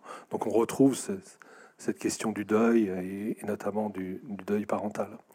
Et c'est un livre vraiment extraordinaire et, et, à la fois très simple, très romanesque et d'une construction extraordinairement complexe qui permet à Sandra de dire des choses éminemment intimes sur lui-même, sur sa vie, et notamment sur la perte de son fils, mais en ne racontant pas jamais directement tout à fait sa propre histoire, mais en racontant d'autres histoires à la place de l'histoire qui est la sienne, et notamment l'histoire un peu baroque de ce Saint Joseph de Copertino. Donc ce que vous dites sur l'intertextualité, oui, c'est tout à fait vrai, et, et d'ailleurs, euh, moi, c'est un procédé, sans doute dans le souvenir de Sandra et d'autres écrivains qui m'ont influencé, c'est un procédé auquel j'ai souvent recours. Dans L'Enfant éternel, on, en parlera peut-être tout à l'heure, il y a toute une partie du livre qui est consacrée à, Victor Hugo et à Stéphane Mallarmé, ou plus exactement à Léopoldine Hugo et à Anatole Mallarmé. Il y a toutes sortes de références un peu, un peu baroques, elles aussi, si on peut dire, euh, à la culture enfantine, à Peter Pan, mais aussi au manga japonais. Je, reprends juste un autre point de votre question. C'est Barthes. Bon, je n'ai pas prévu d'en parler, mais beaucoup mieux que Dubrovski et, beaucoup plus que n'importe quel des autres auteurs euh, postérieurs de l'autofiction. Barthes, pour moi, c'est celui qui permet, sous une forme qui ne soit pas régressive, ce retour du jeu dans la littérature française des années 70. Euh, Roland Barthes par Roland Barthes, fragment d'un discours amoureux, La Chambre claire, la préparation du roman, le journal de deuil, qui n'a été publié que bien des années après. Moi, c'est en lisant ces livres que j'ai eu l'impression qu'il y avait euh, euh, moyen de, de faire revenir le jeu ou le sujet dans le texte, mais de le faire sous une forme qui ne soit pas la forme donc régressive de ce néo-naturalisme autobiographique dont, je parle. Euh, bon, pour ceux qui ont Madame Mingous, vous avez une question, une réponse intelligente à donner quand elle vous parlera d'intersexualité. Euh, j'avais une question par rapport à ce dont vous aviez mentionné, enfin vous aviez parlé tout à l'heure de l'ouverture de la littérature francophone, littérature à, d'autres littératures, enfin de à d'autres euh, langues.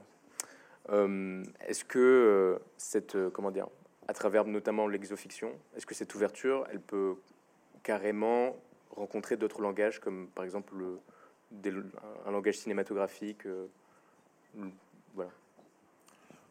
oui, oui. Euh, d'autres langages. Euh, euh, bon, il y a l'exemple sur lequel on reviendra peut-être tout à l'heure, puisque je crois que c'est un livre que certains d'entre vous ont, lu de, de Sarinagara. Donc, Sarinagara relève de l'exofiction plus que de l'autofiction. je raconte dans ce livre le, long séjour que j'ai fait au Japon en, 99, mais à vrai dire, la, partie explicitement autobiographique du livre n'est là que secondairement, parce que le livre est essentiellement constitué d'un triptyque qui fait apparaître trois figures d'artistes japonais qui ont en commun d'avoir euh, tous les trois, directement ou indirectement, vécu euh, ou assisté à euh, la perte d'un enfant. Le poète Kobayashi Issa, le romancier Natsume Soseki, et puis, et puis le photographe Yamahata Yosuke donc là, on est vraiment du côté de, l'exofiction. Le mot n'avait pas encore été inventé à l'époque, mais, la chose, oui, la preuve. Et d'ailleurs, je n'étais pas le premier à pratiquer la chose, puisque j'ai déjà donné l'exemple de Sandra, et on pourra en donner d'autres. Mais il y a d'autres langages cinématographiques, plastiques, etc., qui peuvent être concernés aussi. moi, j'ai assez peu écrit sur le cinéma, mais j'ai beaucoup écrit sur la peinture. Et euh, Notamment, je pense à, cet exemple, un, petit livre sur Rubens qui, a dû paraître en 2015 ou 2016, qui m'avait été commandé à, à l'occasion d'une euh, rétrospective organisée au musée du Luxembourg sur les portraits de Rubens. C'est une collection euh, dont le principe est euh, de demander donc à des écrivains de produire un texte plus ou moins fictionnel à partir et à propos d'une exposition organisée par la, RMN, la Réunion des musées nationaux. Et ce qui m'a intéressé dans ce livre, si vous le, lisez, bon, qui est un tout petit livre, c'est d'essayer de voir justement quelle était la dimension euh, autofictionnelle des tableaux de, Rubens. Rubens a peint quelques autoportraits, beaucoup moins que mais il en a peint quelques-uns. Mais surtout, ce qui est très étonnant chez lui, et bon, et j'ai joué un peu là-dessus euh, d'une manière euh, fantaisiste, comme je le fais toujours. Je suis pas un spécialiste de l'histoire de l'art, pas plus que je ne suis un spécialiste de la littérature japonaise, pas plus que je ne suis un spécialiste de la physique quantique, mais j'aime bien, euh, m'approprier comme ça des, domaines que je ne connais pas pour m'en servir dans, les romans ou dans les essais que, je propose. Et donc, sans être un spécialiste de Rubens ou de la peinture du XVIIe siècle, il y a quelque chose de très étonnant dans les tableaux de Rubens, c'est que quand il s'agit de tableaux historiques ou de tableaux religieux, ce qui est l'essentiel, ou mythologiques, ce qui est l'essentiel de sa production, très souvent, il donne aux personnages mythologiques, historiques, religieux, etc., des visages qui sont ceux des membres de sa famille, euh, et notamment des, femmes qu'il a aimées, euh, avec lesquelles il a vécu, ou encore de ses enfants. Et particulièrement, c'est bien sûr le, point qui m'a retenu, euh, l'une de ses filles qui se trouve euh, avoir perdu la vie alors qu'elle était adolescente. Et donc j'ai essayé de, de, de, retrouver ce visage euh, dans euh, l'étoile de, de, Rubens. J'allais dire, j'ai dit le retrouver, mais plutôt le projeter, pour essayer de, de raconter d'une autre manière l'histoire de la peinture de Rubens, pour essayer de raconter d'une autre manière les tableaux de Rubens, en, en les présentant comme une sorte d'autofiction, mais déguisée. Hein. Mais je crois que, je crois que pour aussi fantaisiste que soit l'hypothèse, je pense qu'elle est opératoire. Parce que ce qui compte, c'est moins la vérité de l'œuvre, qui peut prétendre la connaître, cette vérité, et surtout, surtout quand on a affaire à des artistes qui appartiennent à un passé si lointain. Rubens dans le livre dont je parle, Shakespeare par exemple dans Je reste roi de mes chagrins. Donc nul ne peut rien savoir de la vérité, j'allais dire de la vérité au sens de la vérité factuelle de ce que disent ces tableaux. Mais en revanche, on peut faire en sorte, en les transformant en roman, en les transformant en fiction, qu'une autre vérité eh bien, apparaisse soudain euh, dans ses œuvres, dans ses textes ou, dans ses images. C'est aussi une modalité de l'exofiction.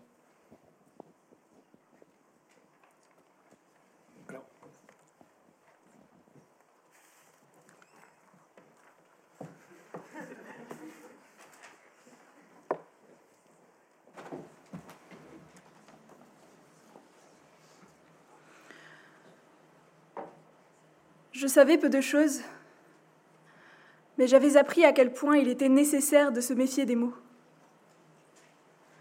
Si vous n'y preniez pas garde, ils, se transformaient en idoles minuscules, mais plus puissantes encore et redoutables que celles que nous avions vues veiller sur les tombes d'Europe et d'Asie. Si vous les abandonniez à eux-mêmes, ils disaient l'appel lent du néant qu'il tournait en une fausse et fade beauté. Le soleil se couchait presque. Je regardais Alice tourner son visage vers le grand basculement rouge du soir, qui ne signifiait rien d'autre que lui-même. Je pensais à tout ce que nous avions vécu, à tout ce qui nous restait à vivre. Le temps vide de notre vie m'apparaissait comme une hallucination puissante au creux de laquelle j'apercevais la forme fidèle de celle que nous avions aimée. Il faudrait bien autre chose qu'un paysage sous le soleil couchant pour que se termine ce roman. De nombreux autres chapitres restaient à écrire qui diraient le désastre sans merci de la vie. Et toujours le creux béant de l'absence. La conspiration des mots, il était possible peut-être de la déjouer. Il fallait remonter patiemment la pente des phrases se réveiller sans cesse du sommeil des syllabes, prendre garde à ne pas consentir à cette, parole d'approbation que la mort, cette mort, ne méritait pas. Je rêvais à un long et incessant roman qui ne serait rien d'autre qu'un nom têtu et inutile opposé à la perte. Mais tout était plus facile encore, et cela n'avait rien à voir avec les mots. Je pensais au travail très modeste de la tendresse, au désarroi de survivre, à la folie de dépêcher des messages absurdes dans le vide, à l'obstination de se conduire ainsi, de ne pas renoncer à sa pensée la plus vraie pour la maintenir vivante tout au long de la nuit.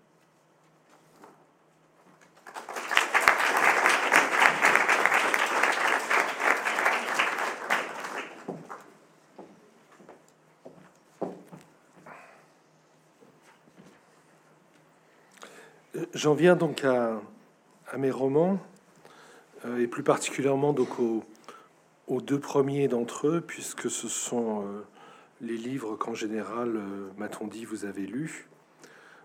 je parle donc de L'Enfant éternel, donc mon premier roman qui est apparu en, en 1997, et puis de, de, Toute la nuit qui est apparu en 99, et qui est en quelque sorte, c'est comme ça que je l'ai présenté à l'époque, comme la suite et, la reprise donc de l'enfant éternel. Euh, je voudrais dire un, mot de ces, deux livres, donc, euh, et éventuellement, euh, je serai amené sans doute à y revenir, en tout cas si vous le souhaitez, par vos questions.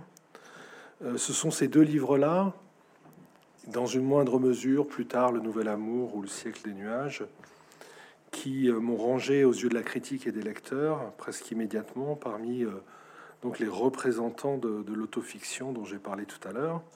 L'autofiction telle qu'à l'époque, elle a commencé donc à occuper le, devant de, la scène littéraire française, soit avec des auteurs qui ont à peu près commencé à, publier en même temps que moi. Je pense notamment à, à Christine Angot ou à Camille Laurence, soit avec des auteurs qui étaient déjà connus et reconnus depuis longtemps et qui avaient depuis euh, la décennie précédente, voire la décennie encore d'avant, pratiqué euh, une écriture du jeu dans leurs livres. Je pense bien évidemment à, Annie Ernaux, euh, que vous avez lu et étudié, mais aussi à des auteurs comme Patrick Modiano ou encore Philippe Solers, qui ne sont donc, je le répète, hein, ni les uns ni les autres des auteurs d'autofiction au sens strict du terme, qui réfutent tous, vous le savez bien, en ce qui concerne Annie Ernaux, qui réfutent tous l'idée qu'on puisse les ranger du côté de l'autofiction, mais qui, me semble-t-il, n'en pratiquent pas moins une écriture du jeu qui euh, soulève les mêmes questions que l'autofiction telle que je l'ai présentée, parce qu'elle est attentive à ce paradoxe constitutif qui euh, fait que le même texte euh, se situe simultanément, donc, euh, pour me répéter moi-même, sous le signe du fictionnel et sous le signe du véridique.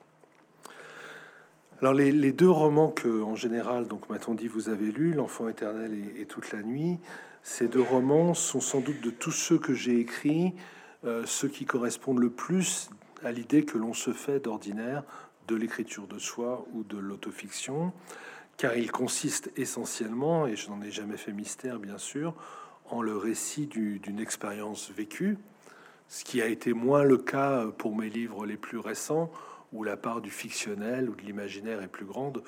Je pense à des livres comme Cru, euh, L'oubli euh, notamment. L'expérience vécue, une expérience vécue, et dans mon cas, euh, la mort de ma fille, donc âgée de 4 ans, des suites du cancer.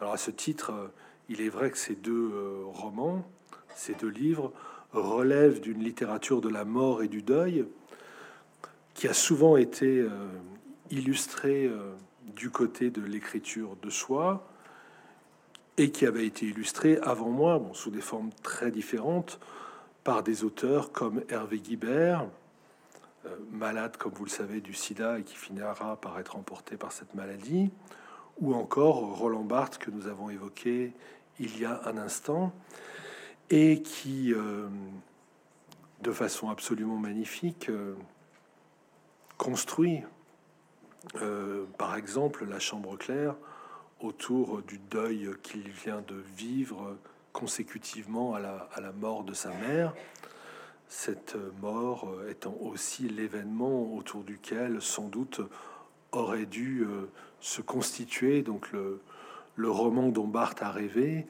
euh, auquel il a consacré ses derniers cours du Collège de France, mais qu'il n'a jamais écrit, qu'il n'aurait peut-être d'ailleurs jamais écrit, et qui devait s'intituler Vita Nuova, comme le célèbre texte de Dante, dans lequel le poète, le futur poète de la Divine Comédie, évoque la disparition de Béatrice, Incipit Vita Nuova, ce qui est l'un des plus beaux débuts de récit, d'autofiction si on veut. Hein. Après tout, Dante met en scène un personnage qui s'appelle Dante et, auquel il prête un certain nombre des événements qu'il a vécu. C'est Gérard Genette, je crois, qui fait cette remarque que si on était logique, on devrait ranger la Divine Comédie, en dépit de l'histoire assez peu vraisemblable qu'elle nous raconte, du côté de l'autofiction. Donc, en raison de cette expérience pathétique qu'il m'avait semblé indispensable de, de raconter. Je, cite souvent euh, le mot de, Georges Bataille euh, dans la préface qu'il a consacrée à, l'édition en 56 du Bleu du ciel. Bataille déclare à quoi bon un roman auquel son auteur n'a pas été contraint? Il faut une contrainte de cet ordre, il faut une nécessité intérieure, il faut un, appel que le réel vous adresse, que le réel, c'est-à-dire l'impossible, vous adresse, pour passer sans doute à l'écriture. Sinon, sinon à quoi bon? Pourtant, donc, c'est le point sur lequel je voudrais insister maintenant, euh, à mes yeux, l'enfant éternel et toute la nuit, qui est venu donc juste après, ne, ne relève pas de l'autofiction au sens strict du terme, en tout cas lorsqu'on réduit l'autofiction ou l'écriture de soi à une forme romancée, disons, du témoignage personnel.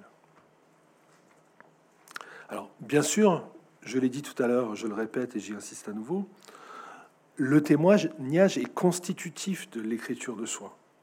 Je veux dire qu'il en constitue une dimension essentielle. Pas d'écriture de soi sans cette dimension du témoignage. Il faut que le livre soit gagé sur une expérience vécue dont il rend compte. Cette catégorie du témoignage est tout à fait euh, essentielle. Et, là encore, euh, selon le temps dont on dispose, je pourrais, si vous le souhaitez, y revenir. Mais euh, une lecture a été décisive pour moi. et j'intègre dans le roman Le Réel le commentaire du texte dont je vais parler brièvement maintenant. La lecture à laquelle je fais allusion, c'est la lecture du petit livre de Primo Levi intitulé Les naufragés et les rescapés, livre euh, sur lequel un, autre livre euh, d'un philosophe euh, auquel j'attache une importance particulière, Giorgio Agamben, avait consacré donc un essai qui s'intitule Ce qui reste d'Auschwitz.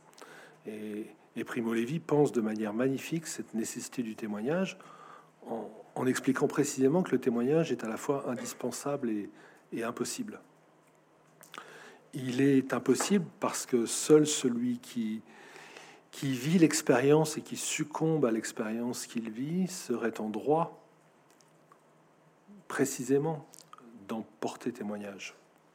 Et pourtant, il faut bien que quelqu'un d'autre le fasse en lieu et place de celui qui ne peut plus parler.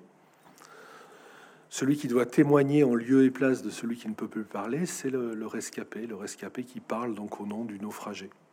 Et Primo Levi donc justifie ainsi, mais de manière extraordinairement inquiète, perplexe et complexe, la manière dont euh, il a cru pouvoir et devoir euh, rapporter l'expérience à laquelle pourtant il n'avait pas succombé et qu'il avait connue pendant les, les longs mois qu'il a passé euh, dans un camp d'extermination, expérience relatée, comme vous le savez, dans, dans Si c'est un homme. Donc donc pour en revenir à, l'idée que, je viens d'introduire, oui, le, témoignage est indispensable, il est essentiel, même s'il il n'a de valeur qu'à la condition d'être accompagné de la conscience de son indignité, disons, ou de son inadéquation à l'expérience à laquelle pourtant il correspond. Cette notion de témoignage, j'ai essayé de l'explorer aussi du côté de, l'œuvre de, de, Soren Kierkegaard, et particulièrement dans le texte euh, intitulé Vrai témoin de la vérité, euh, auquel j'ai déjà fait allusion et qui figure dans le numéro de, la NRF sur, euh, je et moi. Il, faut témoigner, dit Kierkegaard. Simplement, il n'y a de témoignage qui vaut qu'à condition que celui qui témoigne en paye le prix. Sinon, on est du côté de la parodie, de la parade, du côté du spectacle un peu pitoyable et pathétique que donnent les prêtres et les professeurs. Il faut un engagement, parce que témoin, témoin, cela veut dire martyr, ou plutôt martyr, cela veut dire témoin. Encore qu'il y ait lieu de penser la manière dont le martyr ou le témoin peut, survivre également au témoignage qu'il porte. Bon, enfin, toutes ces choses-là, elles me semblent absolument essentielles, mais je, referme la parenthèse, je, reviens au point que je voulais euh, développer.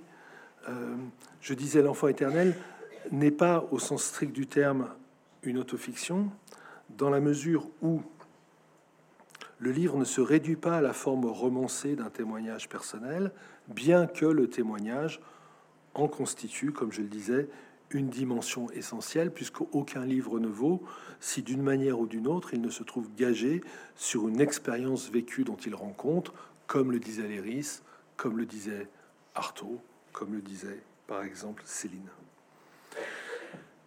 Mais cette dimension de témoignage ne suffit pas. Il est indispensable également que le roman se réfléchisse lui-même de manière à montrer comment la réalité et la fiction se trouvent toujours étroitement liées au point de devenir presque indissociables. Je reprends ici euh, l'idée que j'ai précédemment introduite. La vie n'a de sens et peut-être de valeur que dans la mesure où elle devient roman lorsqu'on la raconte. De même, le roman n'a de valeur que s'il procède de la vie et s'il reconduit vers elle.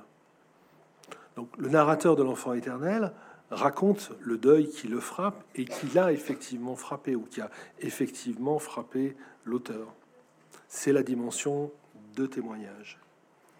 Mais ce même narrateur s'interroge également sur la dimension éthique, esthétique et philosophique de l'expérience qu'il vit, et surtout sur la légitimité de l'entreprise dans laquelle il s'engage, et qui vise malgré tout, il en a bien conscience, à tourner en littérature, et on peut donner à ce mot de littérature ici une, une résonance un peu péjorative, une entreprise donc, qui vise à tourner en littérature une épreuve aussi indicible que, en l'occurrence, la perte d'un enfant.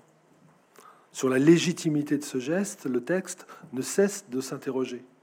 Et en quelque sorte, il naît à la fois de cette interrogation et de l'impossibilité qu'il y a à résoudre euh, l'épreuve à laquelle euh, elle confronte.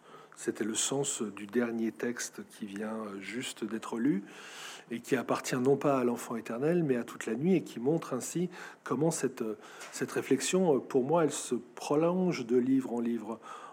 En un sens, c'est parce qu'elle se prolonge que chaque livre appelle un livre qui lui fasse suite et qui vienne euh, résoudre, mais ça n'est pas possible, le problème que le précédent posait, ou, corriger le, vice ou l'erreur, le, crime peut-être euh, que le livre avait précédemment commis. Est-ce qu'on a le droit Est-ce qu'on a le droit donc de faire euh, d'une expérience, quelle qu'elle soit, dès lors qu'elle est un peu intense, et, et, particulièrement dans le cas donc de cette expérience dont je parle, la mort d'un enfant, est-ce qu'on a le droit de, faire de tout cela de, la littérature?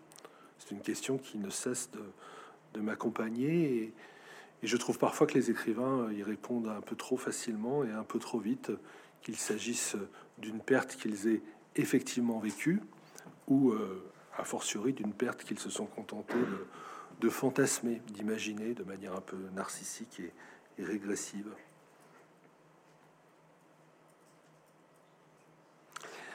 Il, faut donc qu'à l'expérience vécue s'ajoute la réflexion qui interroge cette expérience vécue et qui surtout interroge la légitimité ou l'absence de légitimité du geste, donc, qui vise à transformer cette expérience vécue en expérience écrite, cette expérience en récit, cette vérité en fiction. C'est pourquoi, donc, dans un livre comme L'Enfant éternel, mais c'est vrai de, tous les livres qui ont suivi, euh, le roman se, mêle à l'essai et comporte de, longs développements sur la poésie du deuil qui sont inspirés euh, notamment des exemples de Victor Hugo et de Stéphane Mallarmé, ou plus précisément, je le disais, de, Léopoldine Hugo et d'Anatole Mallarmé, puisque, vous le savez, euh, ces deux très grands poètes avec lesquels, enfin, ils ne sont pas les seuls, mais ces deux très grands poètes, disons, du 19e siècle, avec lesquels s'invente la poésie française du XIXe siècle, de manière d'ailleurs tout à fait différenciée et antagonique, ont en commun d'avoir l'un et l'autre perdu euh, un enfant. réagissant d'ailleurs en apparence de façon totalement opposée à cette perte. Victor Hugo écrivant Les Contemplations, qui dans une très large mesure est, un tombeau de, Léopoldine, alors que le tombeau d'Anatole, Malarmé, lui, échouera toujours à, l'écrire. J'ai intégré comme ça, et c'est ce qui rapproche euh, l'enfant éternel du genre de l'exofiction, j'ai intégré à l'enfant éternel toute une partie où il n'est plus du tout question, ou presque plus, disons, de, l'expérience que, le narrateur, son épouse et surtout leur enfant euh, sont en train de vivre. Tout ça est pensé, raconté, mais, au miroir donc de, cette double épreuve euh, euh, vécue par l'auteur des Contemplations et par l'auteur de ce qui ne deviendra pas le, le tombeau d'Anatole. C'est là que l'autofiction se fait exofiction, donc pour user de ce terme d'invention très récente, et qui désigne donc un roman dans lequel la vie de l'auteur se raconte à travers le récit qu'il fait, je l'ai dit tout à l'heure, de la vie d'un autre. Au bout du texte, au bout du conte, pardon, le texte se transforme ainsi en une méditation sur l'épreuve de l'impossible, sur la part de désir et de deuil qui constitue toute existence humaine, ce qui lui permet de dépasser le cas personnel que l'auteur expose, d'accéder à une dimension euh, universelle et de se tourner vers un horizon qui est commun à, tous les hommes et qui exprime semblablement roman, poésie et philosophie. Tout cela, je, l'ai d'abord, euh, comment dire, expérimenté euh, dans la plus grande confusion et dans la plus grande précipitation, hein, ayant écrit L'enfant éternel en trois semaines immédiatement après donc, euh, la mort de ma fille. Euh, et, sans doute, j'écris ce livre euh, sans savoir vraiment ce que je faisais, ni, ni ce vers quoi j'allais, mais, mais c'est la condition indispensable pour faire quoi que ce soit. Hein. Rappelez-vous le, mot de Malarmé dans Guitour, il peut avancer parce qu'il va dans le mystère. C'est parce qu'on ne sait pas où on va ni pourquoi on y va qu'on y va, si j'ose parler un peu familièrement. Et après avoir écrit L'Enfant éternel, je me suis posé la question, malgré tout, de savoir euh, ce que j'avais fait et, quelle forme étrange, finalement, ce, livre avait fini par prendre et, pourquoi. D'où euh, d'où les textes théoriques auxquels j'ai déjà fait allusion et qui figurent, euh, désormais dans, le roman le, réel, où se trouve en quelque sorte ma contribution personnelle à la réflexion sur l'autofiction je pose, si vous regardez ce texte, qui malheureusement n'est plus disponible désormais, mais qu'on doit pouvoir trouver en, bibliothèque, je pose euh, autofiction, égo-littérature et, hétérographie. Qu'est-ce que c'est que l'égo-littérature? C'est la littérature du témoignage, mais au sens le plus restrictif du terme. Hein, j'emploie le, j'emploie le mot égo dans égo-littérature au sens où... Euh, où on use les détracteurs de ce qu'ils appellent l'égo-psychologie ou l'égo-thérapie du côté de la psychanalyse. Bon. Cependant, cette dimension-là, je le répète, hein, elle est indispensable.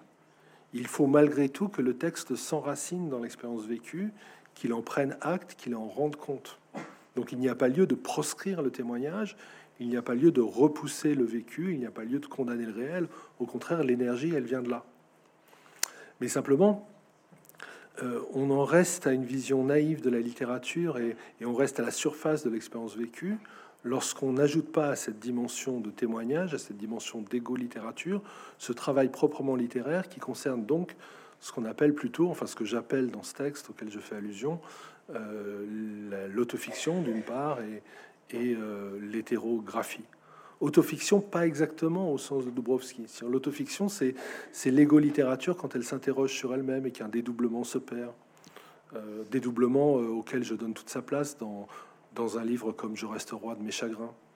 Euh, je, je, me regarde agir, je me dédouble. Je suis comme un acteur qui joue un rôle et qui sait qu'il le joue, puisque nous sommes tous des acteurs, nous dit le théâtre baroque et particulièrement chez Shakespeare dans Comme il vous plaira ou dans euh, Macbeth, qui sont les références essentielles de, ce roman auquel je viens de, faire allusion.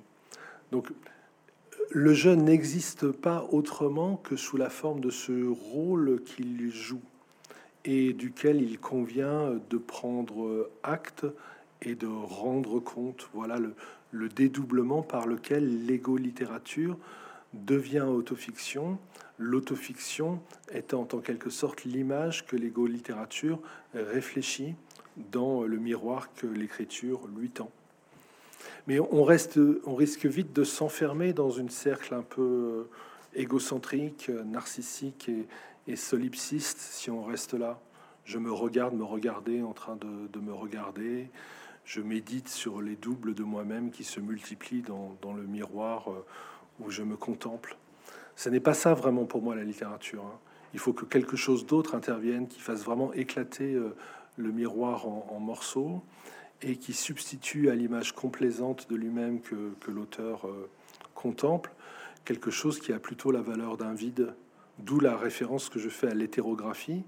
Hétérographie étant un terme que j'emprunte à Georges Bataille, lorsque justement il nous dit que le propre de la littérature, le propre de l'expérience intérieure, le propre de l'expérience souveraine, c'est de nous confronter à ce qu'il appelle l'impossible. C'est-à-dire tous ces états limites de la conscience qui, euh, viennent à nous sous la forme de l'expérience mystique, de la jouissance érotique, du rire, de, de l'ivresse, de la fête, de la dépense, de la considération de la mort. Chaque fois que une autre expérience de la vie euh, devient, euh, devient manifeste, qui ne se ramène pas euh, à la représentation raisonnable que l'on peut en produire, mais qui justement fait, comme je le disais, voler en éclats le miroir. Et, et là se situe l'objet véritable de la littérature et de la poésie. Nous confronter non pas à notre propre image indéfiniment réfléchie, mais nous confronter à ce quelque chose qui n'est plus notre image, mais euh, qui ouvre euh, devant nous cette espèce de vide, de vertige, de précipice, qui est l'objet même, sublime si on veut, pour reprendre des catégories qui viennent du romantisme, euh, l'objet même, l'objet même qui conditionne un quelconque rapport à la vérité et, quelque forme de jouissance esthétique que ce soit.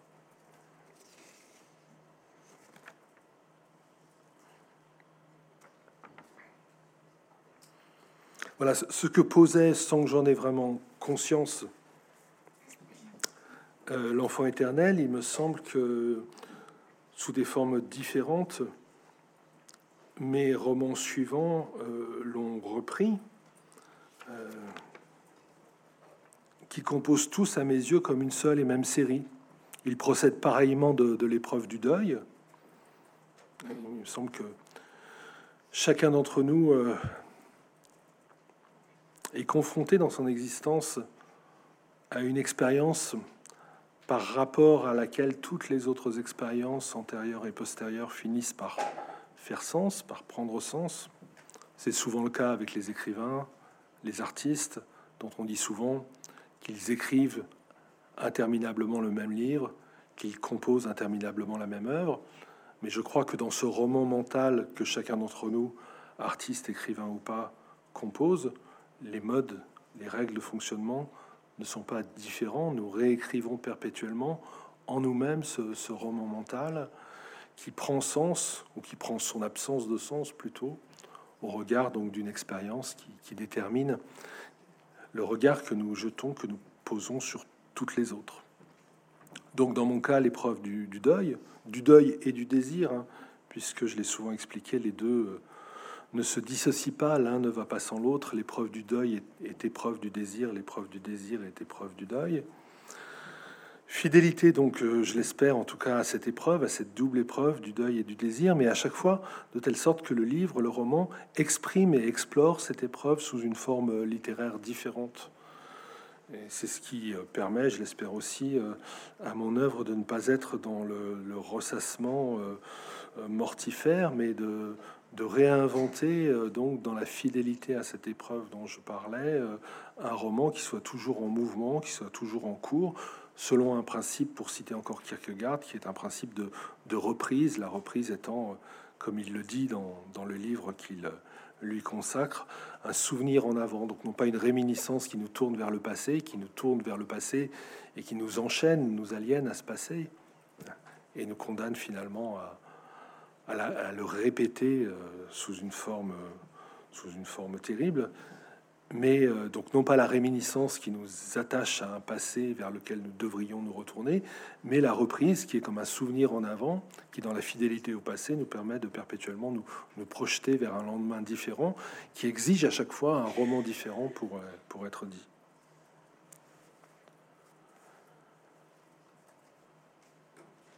Je crois qu'il a été prévu que certains textes soient lus euh, concernant euh, euh, Joyce, donc c'est peut-être le moment de, les entendre.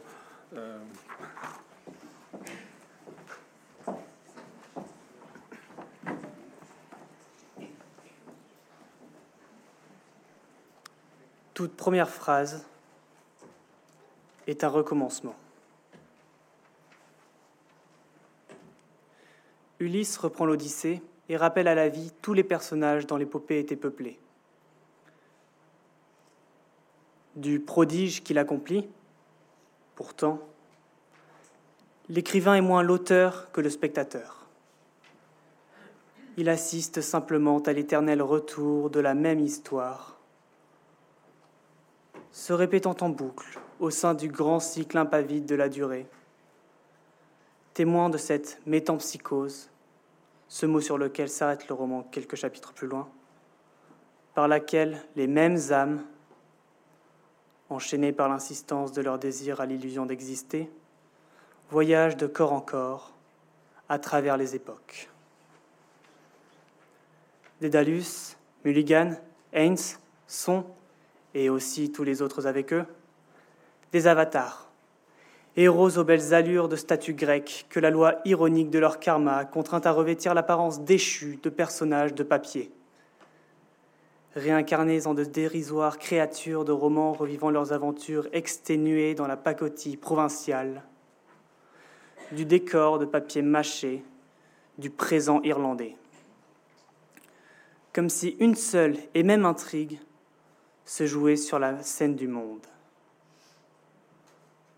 répétée pour l'éternité, comédie destinée à la distraction des dieux. Il était une fois. Quoi? Sa vie. Comme tous les grands artistes, de livre en livre, quel que soit le genre littéraire dont chaque nouveau texte simule l'apparence, Joyce n'écrit jamais que le récit de celle-ci. Et s'il lui donne la forme d'un roman, c'est parce que cette forme seule est susceptible de contenir, d'accomplir et d'exténuer toutes les autres, et de permettre ce passage perpétuel de la vie au livre, du livre à la vie, mouvement de vase communicant qui est l'objet exclusif de l'opération à laquelle il consacre ses jours. Lisant sa vie, vivant son livre, à mesure qu'il l'écrit. Beaucoup de jours. Philippe Forest.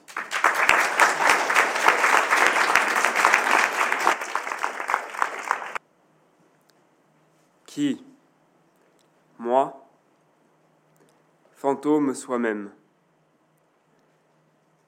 prenant tout à coup conscience d'être passé à son insu dans le camp des spectres. Une âme en peine, retranchée du temps, et pourtant rattachée encore au monde par le lien d'un drame ancien. Un désir le retient et l'appelle chaque soir à revenir sur les lieux mêmes d'autrefois. Entend le décor de sa vie d'avant. Passant, comme une ombre, parmi ceux qu'il a aimés. Devenu pour eux un objet d'effroi. Ou rien du tout. Une silhouette sans substance dont les contours vagues ne se distinguent pas des autres formes, plongées dans le noir. Sans voix, prononçant un oracle muet, des paroles que personne n'entend. Philippe Forest, beaucoup de jours.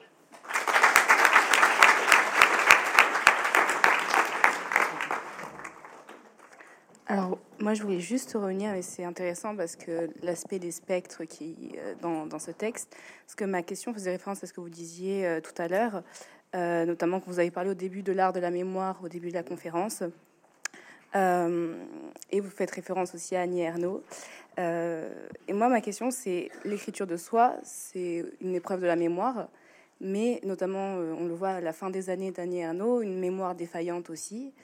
Et je me demandais si l'écriture de soi n'était pas effectivement une épreuve de la mémoire, mais aussi une épreuve de l'oubli, ou du moins de l'impossibilité d'oublier et d'avoir ces spectres. d'avoir ces spectres. Oui, c'est quelque chose de très compliqué euh, que j'ai essayé de, penser, de raconter, euh, notamment dans, dans Sarinagara, qui joue avec euh, une référence à un texte célèbre de Freud, dans lequel Freud évoque un trouble de mémoire sur, sur l'acropole. Il y a des choses qu'on croit avoir oubliées et qu'en fait on, se rappelle et qui reviennent à la mémoire, ce qui est une chose, une expérience très banale à la faveur de circonstances dont, nul ne pouvait rien prévoir.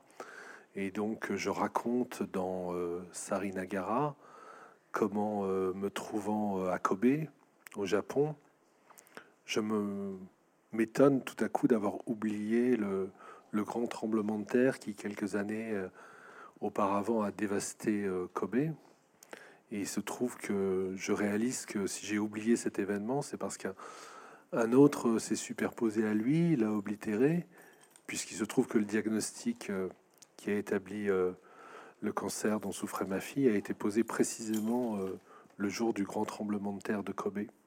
Donc il s'agit, et c'est quelque chose que j'ai appris notamment du grand romancier japonais Oe Kenzaburo, disons que j'ai trouvé chez lui une justification de ce que moi-même j'avais envie de faire.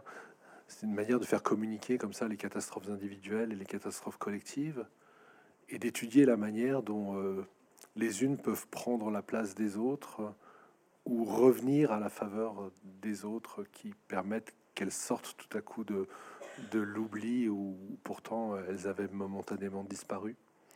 Euh, garder la mémoire signifie se confier à l'oubli. C'est ce que je dis à la fin. C'est pas une phrase de moi, je, je sais plus, c'est une phrase de Blanchot ou, d'Heidegger, mais euh, c'est un peu la, la morale de, ce roman.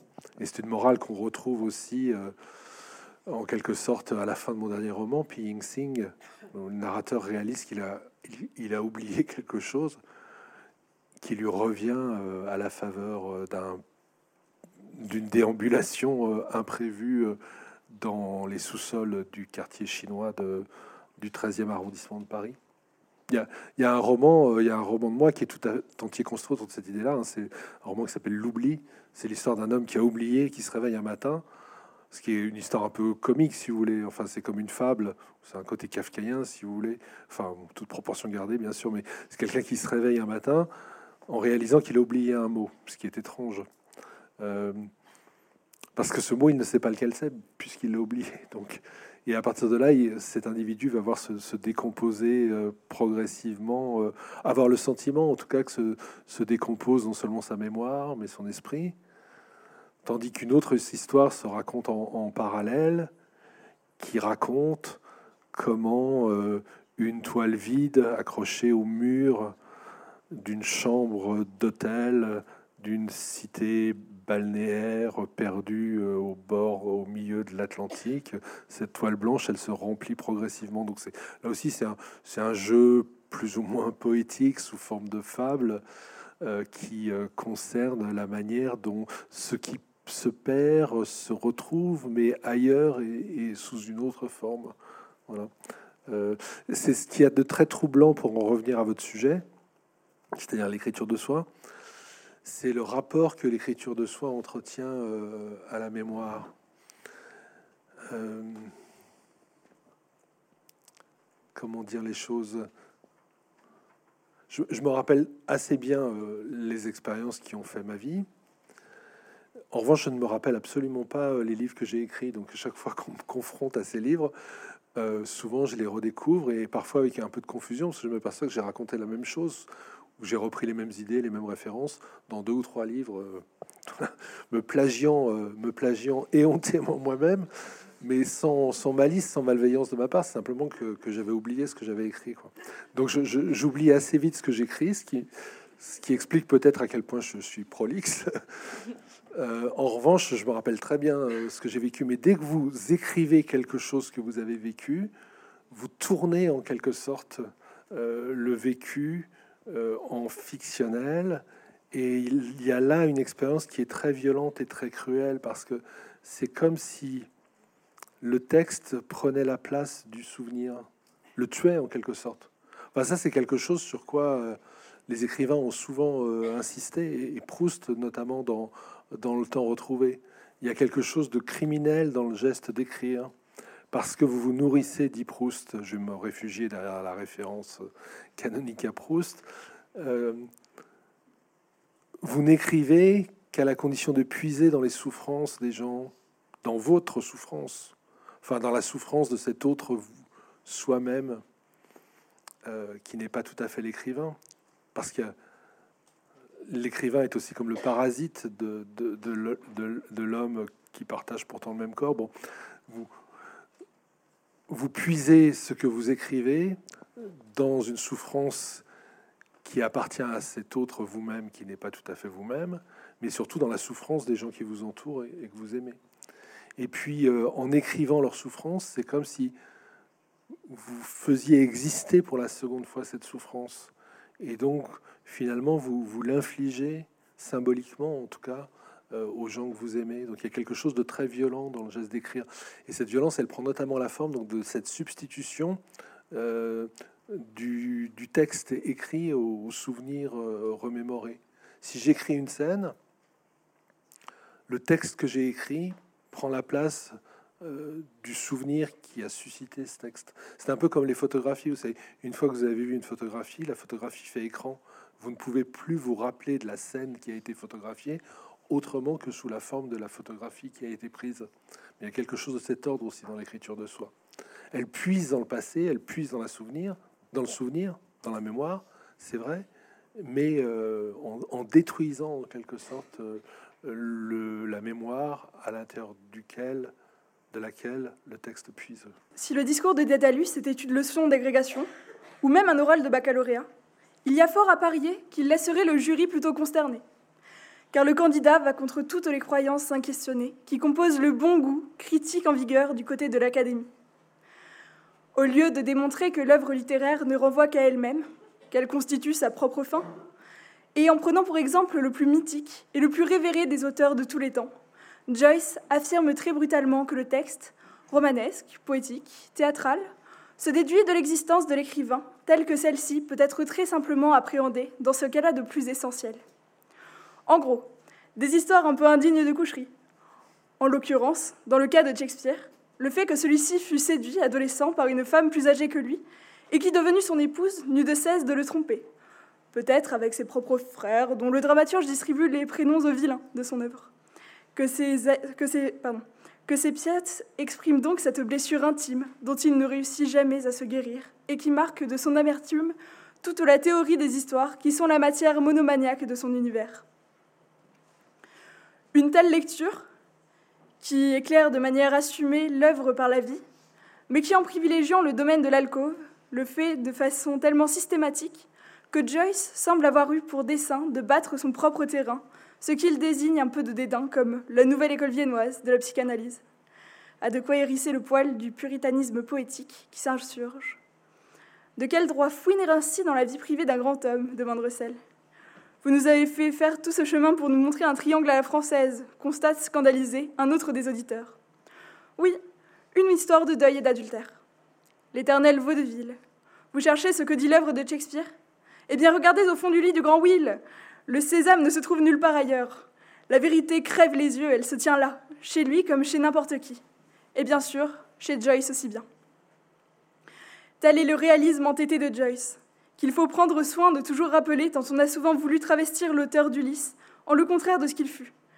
Un expérimentateur du langage, un bricoleur du signifiant, le prophète d'une littérature pure, s'enchantant de ses propres sortilèges dans le dédain du monde concret où l'on vit, où l'on meurt et où l'on aime. Beaucoup de jours, Philippe Forest.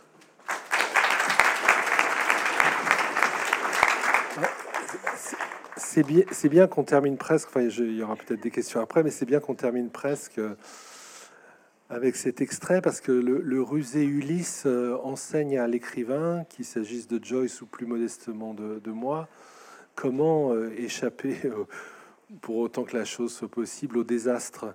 Il faut passer entre Charybde et Scylla. C'est très exactement la leçon que donne Joyce dans ce chapitre d'Ulysse qui met en scène Stephen Dedalus euh, prononçant un exposé à la Bibliothèque nationale de Dublin sur les significations à donner de l'œuvre de Shakespeare en général et plus particulièrement de Hamlet. Et euh, passer entre Charybde et Scylla, qu'est-ce que ça veut dire? Si on me dit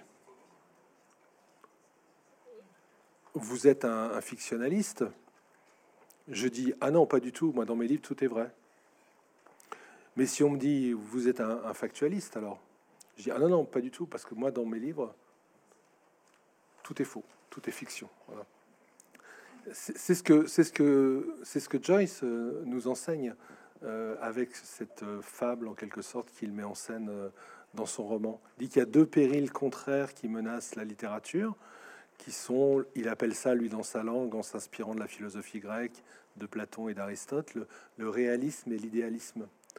L'idéalisme nie qu'il y ait quelque relation que ce soit entre la littérature et la vie, alors qu'au contraire, le réalisme, lui, affirme que la littérature est purement et simplement reproduction, transcription, traduction passive de, de la vie ou de la réalité, ce qui correspond tout à fait à l'opposition qu'on met en évidence aujourd'hui dans la critique entre factualistes et fictionnalistes.